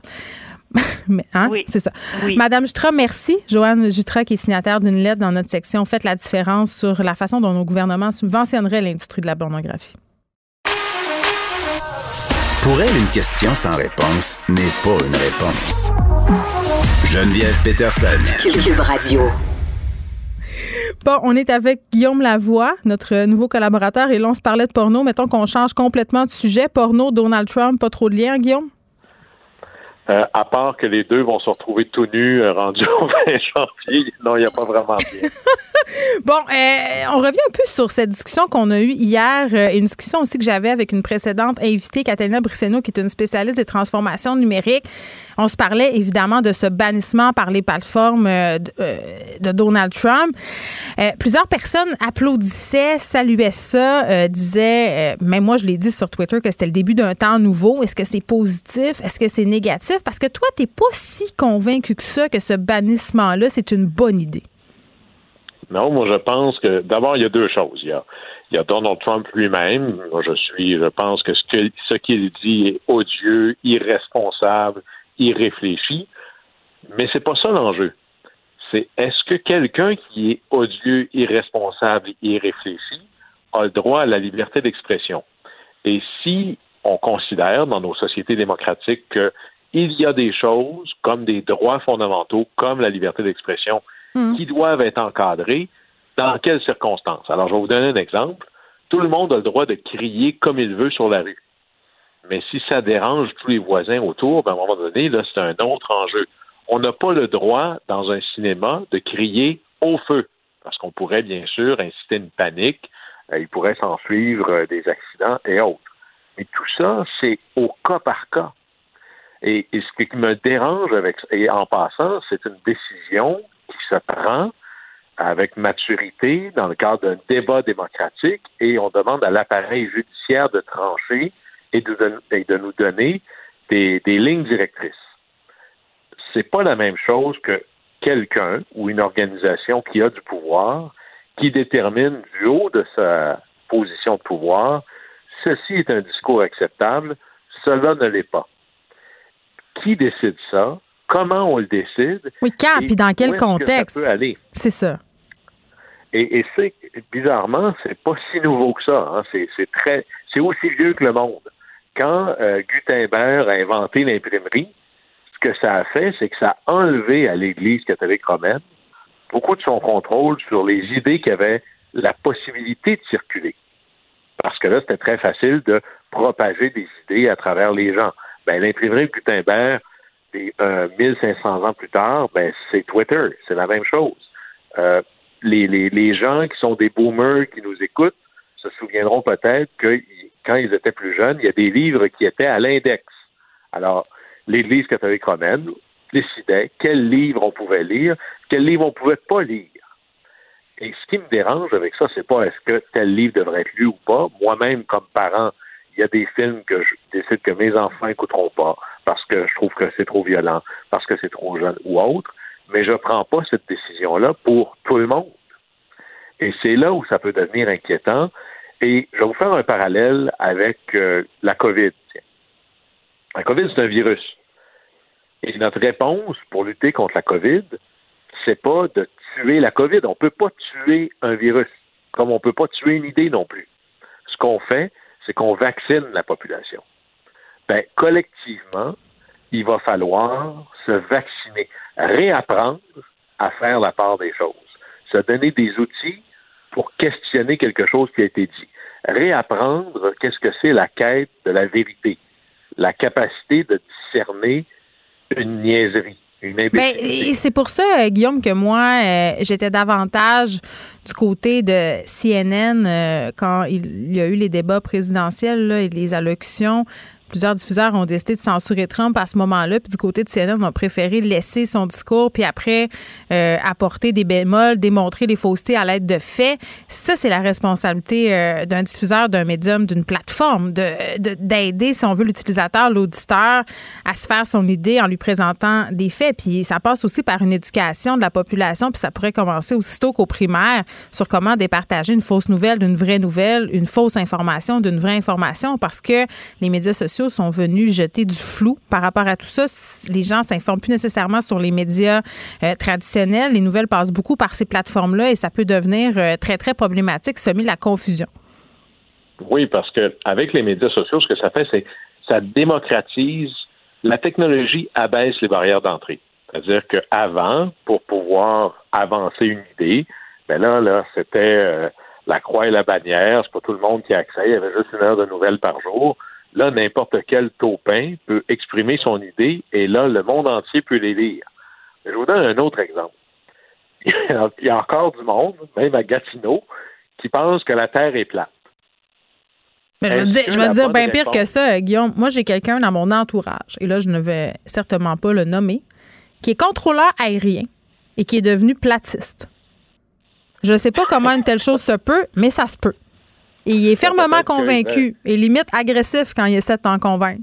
Fait que j'ai décidé de plus lui parler. Euh, il, demande à ses chums pilotes de l'amener en l'air, il va le voir, là, ça se voit. Moi, j'ai traversé l'Atlantique en bateau, ça se voit que la Terre est ronde. Euh, mais au-delà de ça, il y a des gens qui pensent que la Terre est plate. Si je faisais un parallèle avec ce qu'on fait là, avec les médias sociaux, puis de bannir les idées non acceptables, mais ben là, je ne vais pas les mettre en prison pour avoir ces idées-là, puis pour propager ces idées-là je vais essayer de vacciner le reste de la planète. Ben, voici les faits. Hmm. Mais cette idée de penser que je peux empêcher des idées qui sont contraires, voire même à la bonne marche en société, tu peux pas tuer une idée. Non, mais tu peux empêcher les gens de se fédérer autour d'elle. Tu peux rendre ça moins facile. Ça dépend là. Où est-ce puis encore là, c'est pas que toutes les idées se valent. Je suis pas dans l'équivalence morale du tout. Euh, les espèces de d'imbéciles des temps anciens là, qui voyaient que le système capitaliste le système communiste, c'est juste deux systèmes qui se valent. On n'est pas là du tout. Là. Il y a le bien, il y a le mal, il y a le vrai, il y a le faux, mais d'abord, qui va décider quelles sont les idées acceptables qu'on peut diffuser? À date, on considère que l'incitation à la haine, ce qui peut amener véritablement un enjeu pour la sécurité du public, doit être limité, voire non diffusé. Mais c'est pas. Radio-Canada, c'est pas Cube, c'est pas Twitter qui a décidé ça. Ce sont, c'est un processus démocratique qui a fini par être raffiné par une analyse judiciaire. Hmm. Je veux que ce soit nous qui soyons en contrôle de ça, pas un patron. Imaginez, par exemple, poussons plus loin, là. Fox News, qui est encore le réseau câblé aux États-Unis le plus écouté, décide que, vu que les démocrates, c'est des pas bons, aucun démocrate va pouvoir parler à Fox News. Est-ce qu'on trouverait ça correct? Imaginons que ben, Parler, c'était à peu près ça. C'était une autre application, un genre de Twitter, juste pour la très droite. Imaginons qu'il y a la même chose à gauche. Est-ce qu'on trouverait ça correct que quelqu'un décide, parce qu'il est très riche et à droite, que les discours de gauche, là, on va fermer ça? Serait. Non, mais il y a quand même, euh, on va pas se compter de peur, les médias ont des accointances. Euh, il y a des médias plus de gauche, il y a des médias euh, plus à droite, et ça, ça cause pas de problème. Mais c'est vrai qu'à un moment donné, quand certaines personnes n'ont plus le droit de citer dans certains médias à cause de des allégeances politiques, ça devient excessivement problématique pour la démocratie. Et là, en pleine tourmente, notre bon président Trump décide de visiter le Texas et il persiste et signe par rapport aux incidents violents qui ont eu lieu au Capitole la semaine passée. Là. Oui, d'ailleurs, c'est fascinant. Il n'y a pas beaucoup de, mots de vocabulaire chez Trump. Alors, ça revient souvent. Quand il avait fait son premier appel avec l'Ukraine, où il disait en gros à l'Ukraine, regardez là, si vous voulez que je vous aide, il va falloir que vous m'aidiez aussi. Voudriez-vous lâcher un peu d'informations pour nuire à la campagne de Biden? Quand il s'est fait coincer par rapport à ça, il disait c'était un appel qui était parfait, qui était, un, un perfect call. Eh là, il dit la même chose de son discours. C'est presque les mêmes mots, c'en est fascinant. Mais Trump voit, là, il peut bien jouer le temps comme au football. Puis aujourd'hui, c'est une journée qui sert à ça, là. Mm. Dire ce qu'il veut. Euh, d'ailleurs, le fait qu'il puisse pas le dire sur Twitter, c'est très drôle parce que là, il est obligé de parler aux fake news. Mais là, il est allé se faire prendre en photo devant son mur parce que tous les présidents, surtout quand ça finit mal, essaient de se dire, ben là, là, comment on va se rappeler de moi, là? Puis lui, puis lui ce qu'il a trouvé, c'est son mur du racisme? Ben, c'est son mur. Il y a un enjeu énorme d'immigration aux États-Unis. Il y avait plein de blagues qui circulaient aux États-Unis en disant comme Trump s'en vient proche du Mexique, que le Mexique finalement paierait pour le mur pour être sûr qu'il ne traverse pas. mais, mais je vais vous donner, voici là, les murs, ça marche pas, hein, en passant. Euh, il y a une vieille expression qui dit Savez-vous qu'est-ce qui arrive après des murs de 12 pieds? Des échelles de 13 pieds. Ben oui. La raison pourquoi il y a une immigration du sud des États-Unis vers les États-Unis, c'est parce qu'il y a des il y a des emplois, parce que les gens pensent qu'il y a plus de possibilités pour eux et leurs enfants. D'ailleurs, dans la grande crise économique aux États-Unis en 2007-2008, là, il y a eu zéro au total, au net, net, net, zéro immigration du sud vers le nord. Alors, si demain matin, les États-Unis avaient un taux de chômage de 40% il n'y a personne qui essaierait d'aller là, là. Ça, c'est l'enjeu numéro un. Et il y a une chose qu'on sait peut-être pas beaucoup ici parce que on n'a pas d'immigration illégale massive. Là, ça n'existe pas au Canada. On a un océan à chaque côté. On a le pôle Nord en haut, puis les États-Unis en bas, puis on a l'hiver. Mais aux États-Unis, les immigrants illégaux, d'abord, ils sont 13 millions. C'est du monde, là. Il y a 13 millions de personnes aux États-Unis qui n'ont pas le droit d'être là. Mais ils ne sont pas couchés en dessous des ponts, là. C'est pas des sans-abri nécessairement c'est des gens qui travaillent, qui ont un job, qui ont un salaire. Et si les fruits et légumes sont ramassés, si les chambres mm. d'hôtel sont nettoyées, si la vaisselle est lavée dans les restaurants, si les deux par quatre sont cloués, c'est parce qu'il y a cette main-d'œuvre-là. La main-d'œuvre des immigrants illégaux aux États-Unis, c'est 5% de la main-d'œuvre. C'est énorme. Et s'il fallait que Trump, imaginons que Trump est capable de mettre son mur et qu'une baguette magique à la Trump, tous les illégaux disparaissent, comme il avait dit qu'il allait faire, le premier coup de téléphone, c'est la Chambre de commerce. Le deuxième, c'est l'Association des restaurants.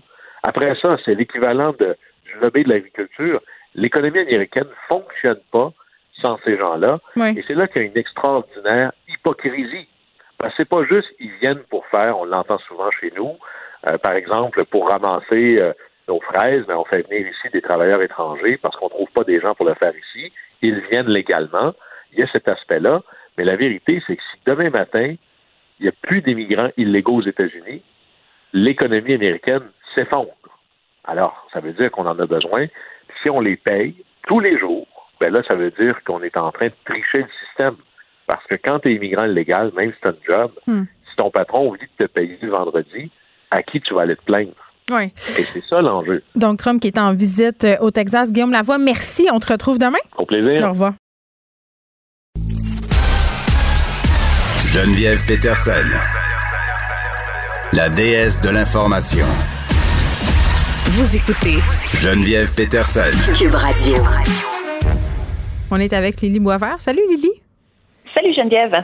Bon, euh, écoute, Julien Lacroix euh, qui a fait un, bon, je vais pas dire un comeback, là, qui est sorti de son mutisme. On se rappelle que Julien Lacroix a été accusé dans la vague de dénonciation cet été d'inconduite sexuelle, de comportement violent aussi. Il avait été critiqué par ailleurs pour ses premiers posts en lien avec ces accusations-là. Il était très sur la défensive.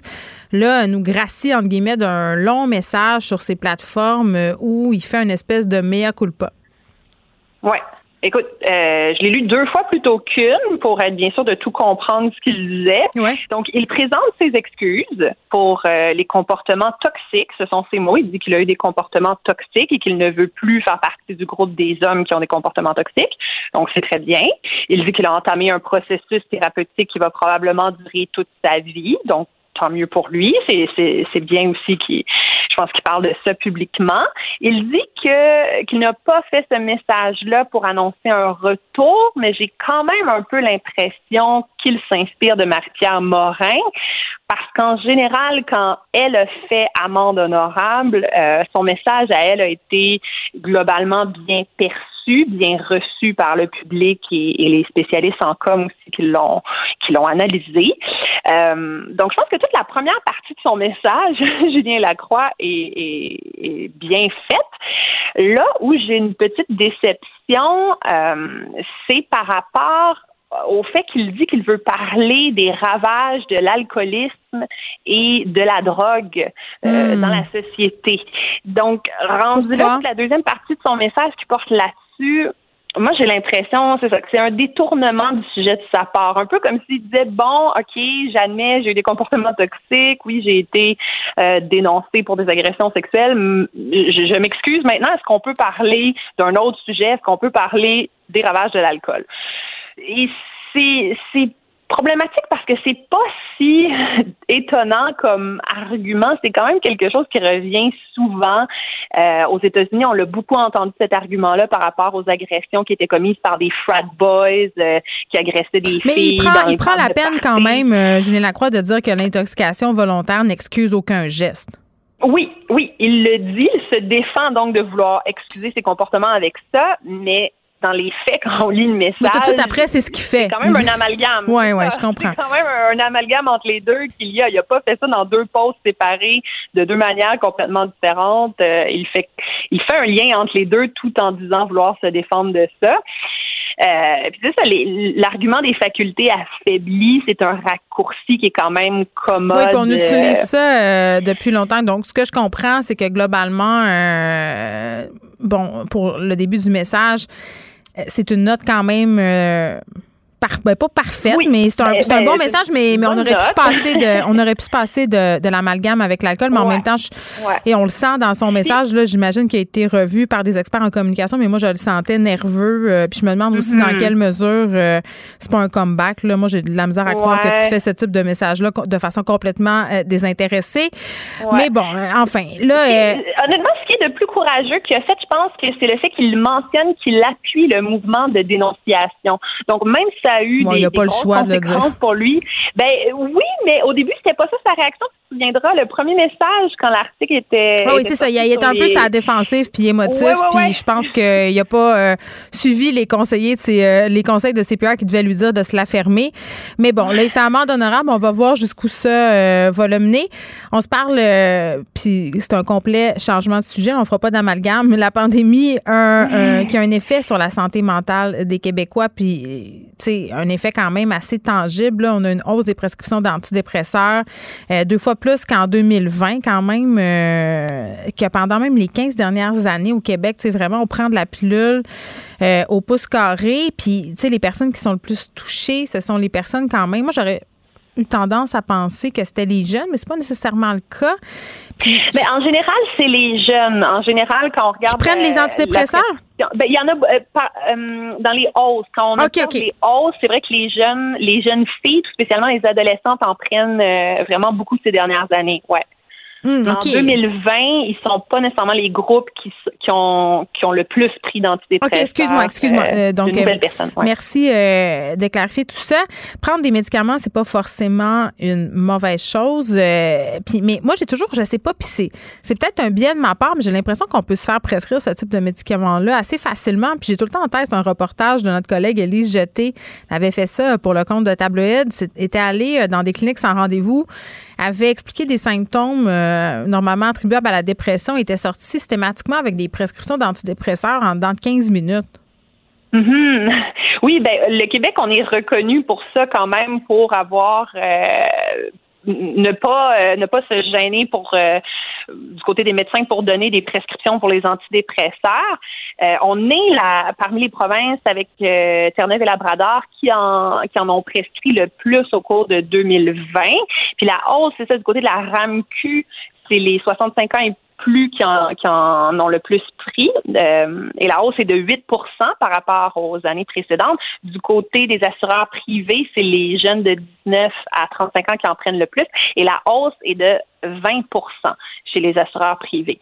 Donc, on explique ça notamment par le fait qu'au Québec, euh, on a été frappé particulièrement durement comme province par la pandémie, mais aussi par le fait que notre régime de santé serait plus saturé que dans les autres provinces. Et c'est ça qu'en réaction à ça, il y a beaucoup de, de lobbies, de groupes de pression, de politiciens qui disent qu'il faut que le gouvernement fasse plus d'investissements en santé mentale. Il y a des annonces qui ont été faites par rapport à ça aussi au cours des derniers mois.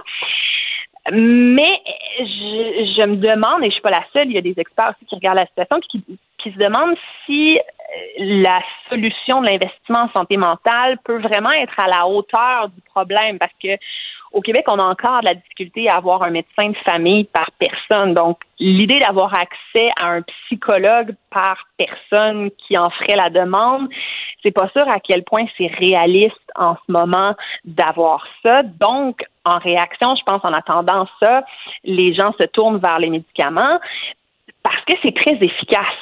Les médicaments. Non, mais c'est un plaster sur un bobo. Il faut les combiner à de la psychothérapie, là. C'est sûr, c'est sûr. C'est juste qu'on peut pas nécessairement. Puis même les psychologues, il y a aussi des limites à ce qu'ils peuvent faire. C'est ça.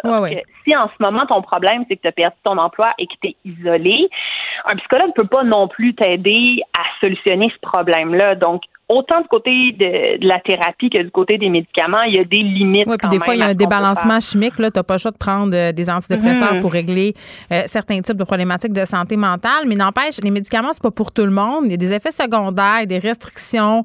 Euh, toute la question du sevrage. moi, je me rappelle d'une époque où je prenais des activants parce que j'étais anxieuse. Puis à un moment donné, pour dormir, j'en avais absolument besoin. Sinon, j'étais vraiment incapable de m'endormir. Ça a été vraiment long avant que je sois capable de m'en passer pour dormir. Puis je trouvais qu'on m'avait prescrit euh, prescrit, ça un peu sans trop me parler de, de ce pendant-là. Puis c'est une vieille molécule. Là, mm. on en prescrit moins maintenant, mais quand même, il y a quand même beaucoup de gens qui en prennent. Euh, si on n'a pas accès à la thérapie puis qu'on n'est pas à l'aise de se tourner vers la médicamentation, euh, médication, pardon, vers les antidépresseurs, les anxiolytiques, qu'est-ce qu'on peut faire? Ben, écoute, j'ai fait des recherches parce que je voulais justement proposer des solutions pour les gens qui ne sont pas nécessairement rendus à se tourner vers les antidépresseurs, mais qui trouvent ça tough quand même aussi la vie en ce moment. Puis qui Avec raison. Améliorer, oui, puis qui voudraient améliorer leur résilience. Donc, je suis vraiment allée chercher euh, des, des, études, des conseils de, de psychologues et de psychiatres qui ont des trucs pratico-pratiques qu'on peut faire à la maison, pas juste de dire penser positif, ça va bien aller. Euh, je voulais vraiment des, des, des trucs qu'on peut appliquer concrètement. Donc, une des choses que j'ai trouvé super intéressante, c'est euh, qu'on nous recommande la lecture. Pourquoi? Parce que c'est une pause mentale. En fait, c'est Mais la lecture dans un livre ou la lecture, n'importe quelle sorte de lecture? La lecture dans un livre et euh, qui nous qui nous prend vraiment beaucoup d'attention, pas euh, pas quelque chose de trop léger idéalement, quelque chose qui va nous déconcentrer de nos problèmes parce que c'est ça que la lecture nous permet de faire, c'est vraiment de se laisser absorber complètement dans une histoire ou dans un sujet. Donc ça devient une espèce de pause cigarette pour le cerveau quand on fait de la lecture. Puis ça c'est un, un des un des, des outils qui est très utile, mais ça peut être autre chose aussi, ça peut être un passe-temps, une nouvelle compétence. Il y a des gens qui essaient d'apprendre des nouvelles langues, qui essaient d'apprendre à coder. Et je sais qu'au début de la pandémie, il y avait des influenceurs qui faisaient ça, qui, qui montraient qu'ils avaient appris à faire du pain, ce genre de choses-là. Puis il y avait des gens qui réagissaient en disant que c'était un nouvel appel à être super performant, même si on est en pandémie, comme s'il fallait toujours tendre vers la Oui, il y a ça, mais euh, à un moment donné, il ne faut pas toujours voir ça comme une compétition. Là. Il y avait une espèce d'appel au slow living aussi, là, prendre le temps. Mm-hmm. Euh, là, c'est l'hiver en plus, on a plus euh, envie de faire ça. Il y a la méditation aussi qui peut aider. Moi, j'ai l'application Calm sur mon téléphone. j'ai la version payante. Puis au début, je riais des gens qui faisaient de la méditation avec leur téléphone. Maintenant, je ris moins. Je peux te le dire, ça marche vraiment. je les jugeais, OK? Ouais, ouais, moi j'étais très sceptique par rapport à la méditation, puis j'ai essayé ça aussi récemment, puis j'ai trouvé ça vraiment le fun. Ah, Lily, on est désespérés, on va C'est là qu'on est rendu. mais pour vrai, parce que moi j'avais l'impression que c'était juste une question de relaxer sur le moment, mais en faisant les recherches, j'ai réalisé que non, c'est ça, il y, a, il y, a, des études qui démontrent que c'est à long terme que ça peut t'aider à mm. diminuer ton stress, à résister euh, à l'angoisse. Donc, euh, c'est effectivement une, un très bon truc. Un truc aussi, c'est très, très drôle, c'est avoir un porte-bonheur. Et aujourd'hui, à la radio, j'ai apporté une petite statuette de tortue. J'ai dit, ça va être notre totem, euh, notre porte-bonheur pour l'équipe, pour se rappeler qu'il faut prendre le temps de faire les choses. Tu sais, l'information, c'est souvent une hein? course. Il faut se concentrer, puis c'est con, c'est ésotérique, mais on dirait que ça calme, ça nous aide. Ben oui, euh, mon Dieu, on, on s'est même pas parlé avant l'émission. mais euh, mais oui, avoir un porte-bonheur, c'est ça. Moi aussi, je, me disais, je suis pas sûre, tu sais, ça, ça me semble être. c'est quétaine, mais là, on est rendu avec des applications de méditation, là. Fait que le porte-bonheur, c'est la prochaine étape. Mais, mais ce que disent les psychologues, c'est que ça peut aider à briser les pensées catastrophistes. Donc, la tendance qu'on a, qu'ont certaines personnes, à toujours présumer que le pire va arriver. Donc, tu prends un pendentif, une pierre, une tortue, peu importe, n'importe quoi qui peut faire euh, figure de porte-bonheur, tu le gardes sur toi et chaque fois que tu te surprends en train d'imaginer le pire, tu touches à l'objet et tu te souviens que oui, ça se pourrait que le pire arrive, mais ça se pourrait tout autant que le meilleur arrive. Et le, c'est comme c'est pavlovien c'est ésotérique mais en même temps c'est un fondement scientifique qui est une espèce de d'effet de conditionnement euh, opérant. Fait que, euh, concluons, Lily, ça te dérange pas. Euh, Ça remplace pas les médicaments et la thérapie, ces trucs-là, évidemment, mais ce sont des trucs assez concrets, faciles. Exactement qui nous permettent d'essayer d'autres avenues que les médicaments et la thérapie si, euh, si on veut un entre On, s'entend là que c'était vraiment en détresse, un gris-gris, ça marche pas. Là, là c'est, c'était pour avoir du plaisir. Merci, Lily Boisvert. On se retrouve mardi ça prochain. Fait plaisir. Joignez-vous à la discussion. Appelez ou textez le 187 Cube Radio 1877 827 2346. Hello. On est avec Vincent Dessureau. Salut. Salut. Écoute, remaniement ministériel au fédéral. Oui. Des gens vont et viennent. Oui, des petits changements, mais dans des postes importants, on peut dire ça aujourd'hui. Mais un point euh, par rapport au remaniement, tantôt, j'écoutais religieusement M. Trudeau dans ses, points de presse. Euh, c'est pas toujours les plus divertissants, mais on les écoute pour vous ramener l'information. Comme ça, vous n'avez pas à vous taper euh, tout ça. un mot quand même, parce que j'ai trouvé insultant que M. Trudeau commence le point de presse en parlant en long et en large de son remaniement, puis comment euh, M. Baines est allé lui parler sous une petite neige pour lui annoncer qu'il voulait pas se représenter. C'est un artiste, ça. il met de la couleur. Oui, mais la nouvelle aujourd'hui, c'était que euh, Pfizer allait annoncer 20 millions, enfin, envoyer au Canada 20 millions de doses. On a acheté 20 millions. Euh, il n'y a pas d'autres nouvelles qui doivent prendre la place euh, dans ce point de presse-là.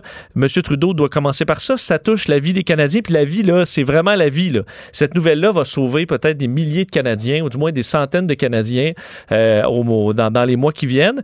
Et de commencer par, ben là, on a un départ. Puis j'ai trouvé ça j'ai trouvé qu'on est passé à côté. Là. On avait une bonne nouvelle aujourd'hui. C'est rare qu'on en ait des bonnes. Je pense qu'on a besoin de ça. C'est ce qui aurait dû être central, puis que M. Trudeau aurait dû commencer avec ça, selon moi. Mais il a commencé donc en parlant du remaniement. On va quand même euh, euh, vous, vous, vous, en parler. Tout ça est déclenché parce qu'on approche d'élections possiblement. C'est un gouvernement minoritaire. On est toujours proche des élections. Est-ce qu'il y a du, de la préparation électorale là-dedans? Très probablement. Mais tout ça serait déclenché donc par euh, un, un, départ. donc Navdeep Baines qui mm-hmm. quitte son poste de ministre de de l'innovation. En fait, il ne se représentera pas aux prochaines élections veut s'occuper de sa famille. Ah, euh, et M. Trudeau croit important. Oui, ils font tout ça. Hein. Leur euh, famille devient soudainement si importante. Oui, surtout. Tu sais, quand Ginette dit, je suis bien écœurée que tu fasses des soupers spaghettis, Jerry, je m'en vais, puis ça va te coûter vraiment cher, quand tout à coup, et pas d'air. Surtout que la réalité de plusieurs Canadiens, c'est qu'au contraire, ils prendraient peut-être du temps moins, avec leur famille. Ça, c'est vrai. Hein? Ça, ça, dépend des gens. Mais bon, pour M. Baines, lui, veut être avec sa famille. Et euh, donc, on, change, on l'enlève tout de suite, des, on le remplace tout de suite dans les ministères parce que aussi, on veut que les gens qui vont rester aux prochaines élections soit présent. Ce que ça fait, ça touche entre autres deux Québécois là, euh, très directement. Euh, François-Philippe Champagne, qui était euh, donc ministre des Affaires étrangères, devient ministre de l'Innovation, ce qui serait normalement une démotion, là, parce que ministre des Affaires étrangères, il n'y a pas beaucoup de postes plus prestigieux que ça dans l'appareil gouvernemental. Par contre, j'écoutais notre collègue Emmanuel Latraverse, qui veut pas analyse ça depuis très longtemps, et avait un bon point sur le fait que reste l'innovation présentement au Canada, c'est un peu comme le ministère de l'Économie au Québec, dans la relance qui s'en vient dans les prochains mois. Ça va être super important, peut-être même plus important que ce qui se passe ailleurs dans le monde. Et euh, aussi, c'est un poste qui va ramener M. Champagne euh, plus près de chez lui, plus souvent. Et alors qu'on arrive en campagne, M. Champagne, c'est un, ont le vœu là, en élection parce qu'il il serre des mains, il est souriant, il est bon. Mais là, euh, on pourra pas serrer des mains. Qu'est-ce qu'ils vont faire? Oui, c'est vrai. Des, des, des, Et Marc Garneau qui s'en va, lui, aux affaires étrangères. C'est pas un mauvais pic. Évidemment, il n'avait pas été disons, extraordinaire au, transport, selon moi. Mais c'est un astronaute, ça impressionne toujours. Et euh, est habitué quand même de travailler avec des gens d'autres nationalités. Ah, moi, c'est un astronaute, là. Écoute, non, mais, là, je suis gagné d'avance. Des collaborations avec les Russes, des collaborations avec les ben Japonais. C'est peut-être euh, quelqu'un qui sera bon, alors à surveiller. J'imagine euh, que vous allez aussi, avec Mario Dumont, nous parler de la situation en Ontario, décréter un confinement plus sévère. C'est pas un couvre-feu, je pense qu'il faut Mais c'est très sévère. M. Ford, qui était vraiment pas euh, c'était pas très de bonne humeur aujourd'hui. Non, c'est resté à la maison, puis le système de santé, tout comme au Québec, en arrache. Merci Vincent, merci, à vous d'avoir été avec nous aujourd'hui. On se retrouve demain 13h. Cube Radio.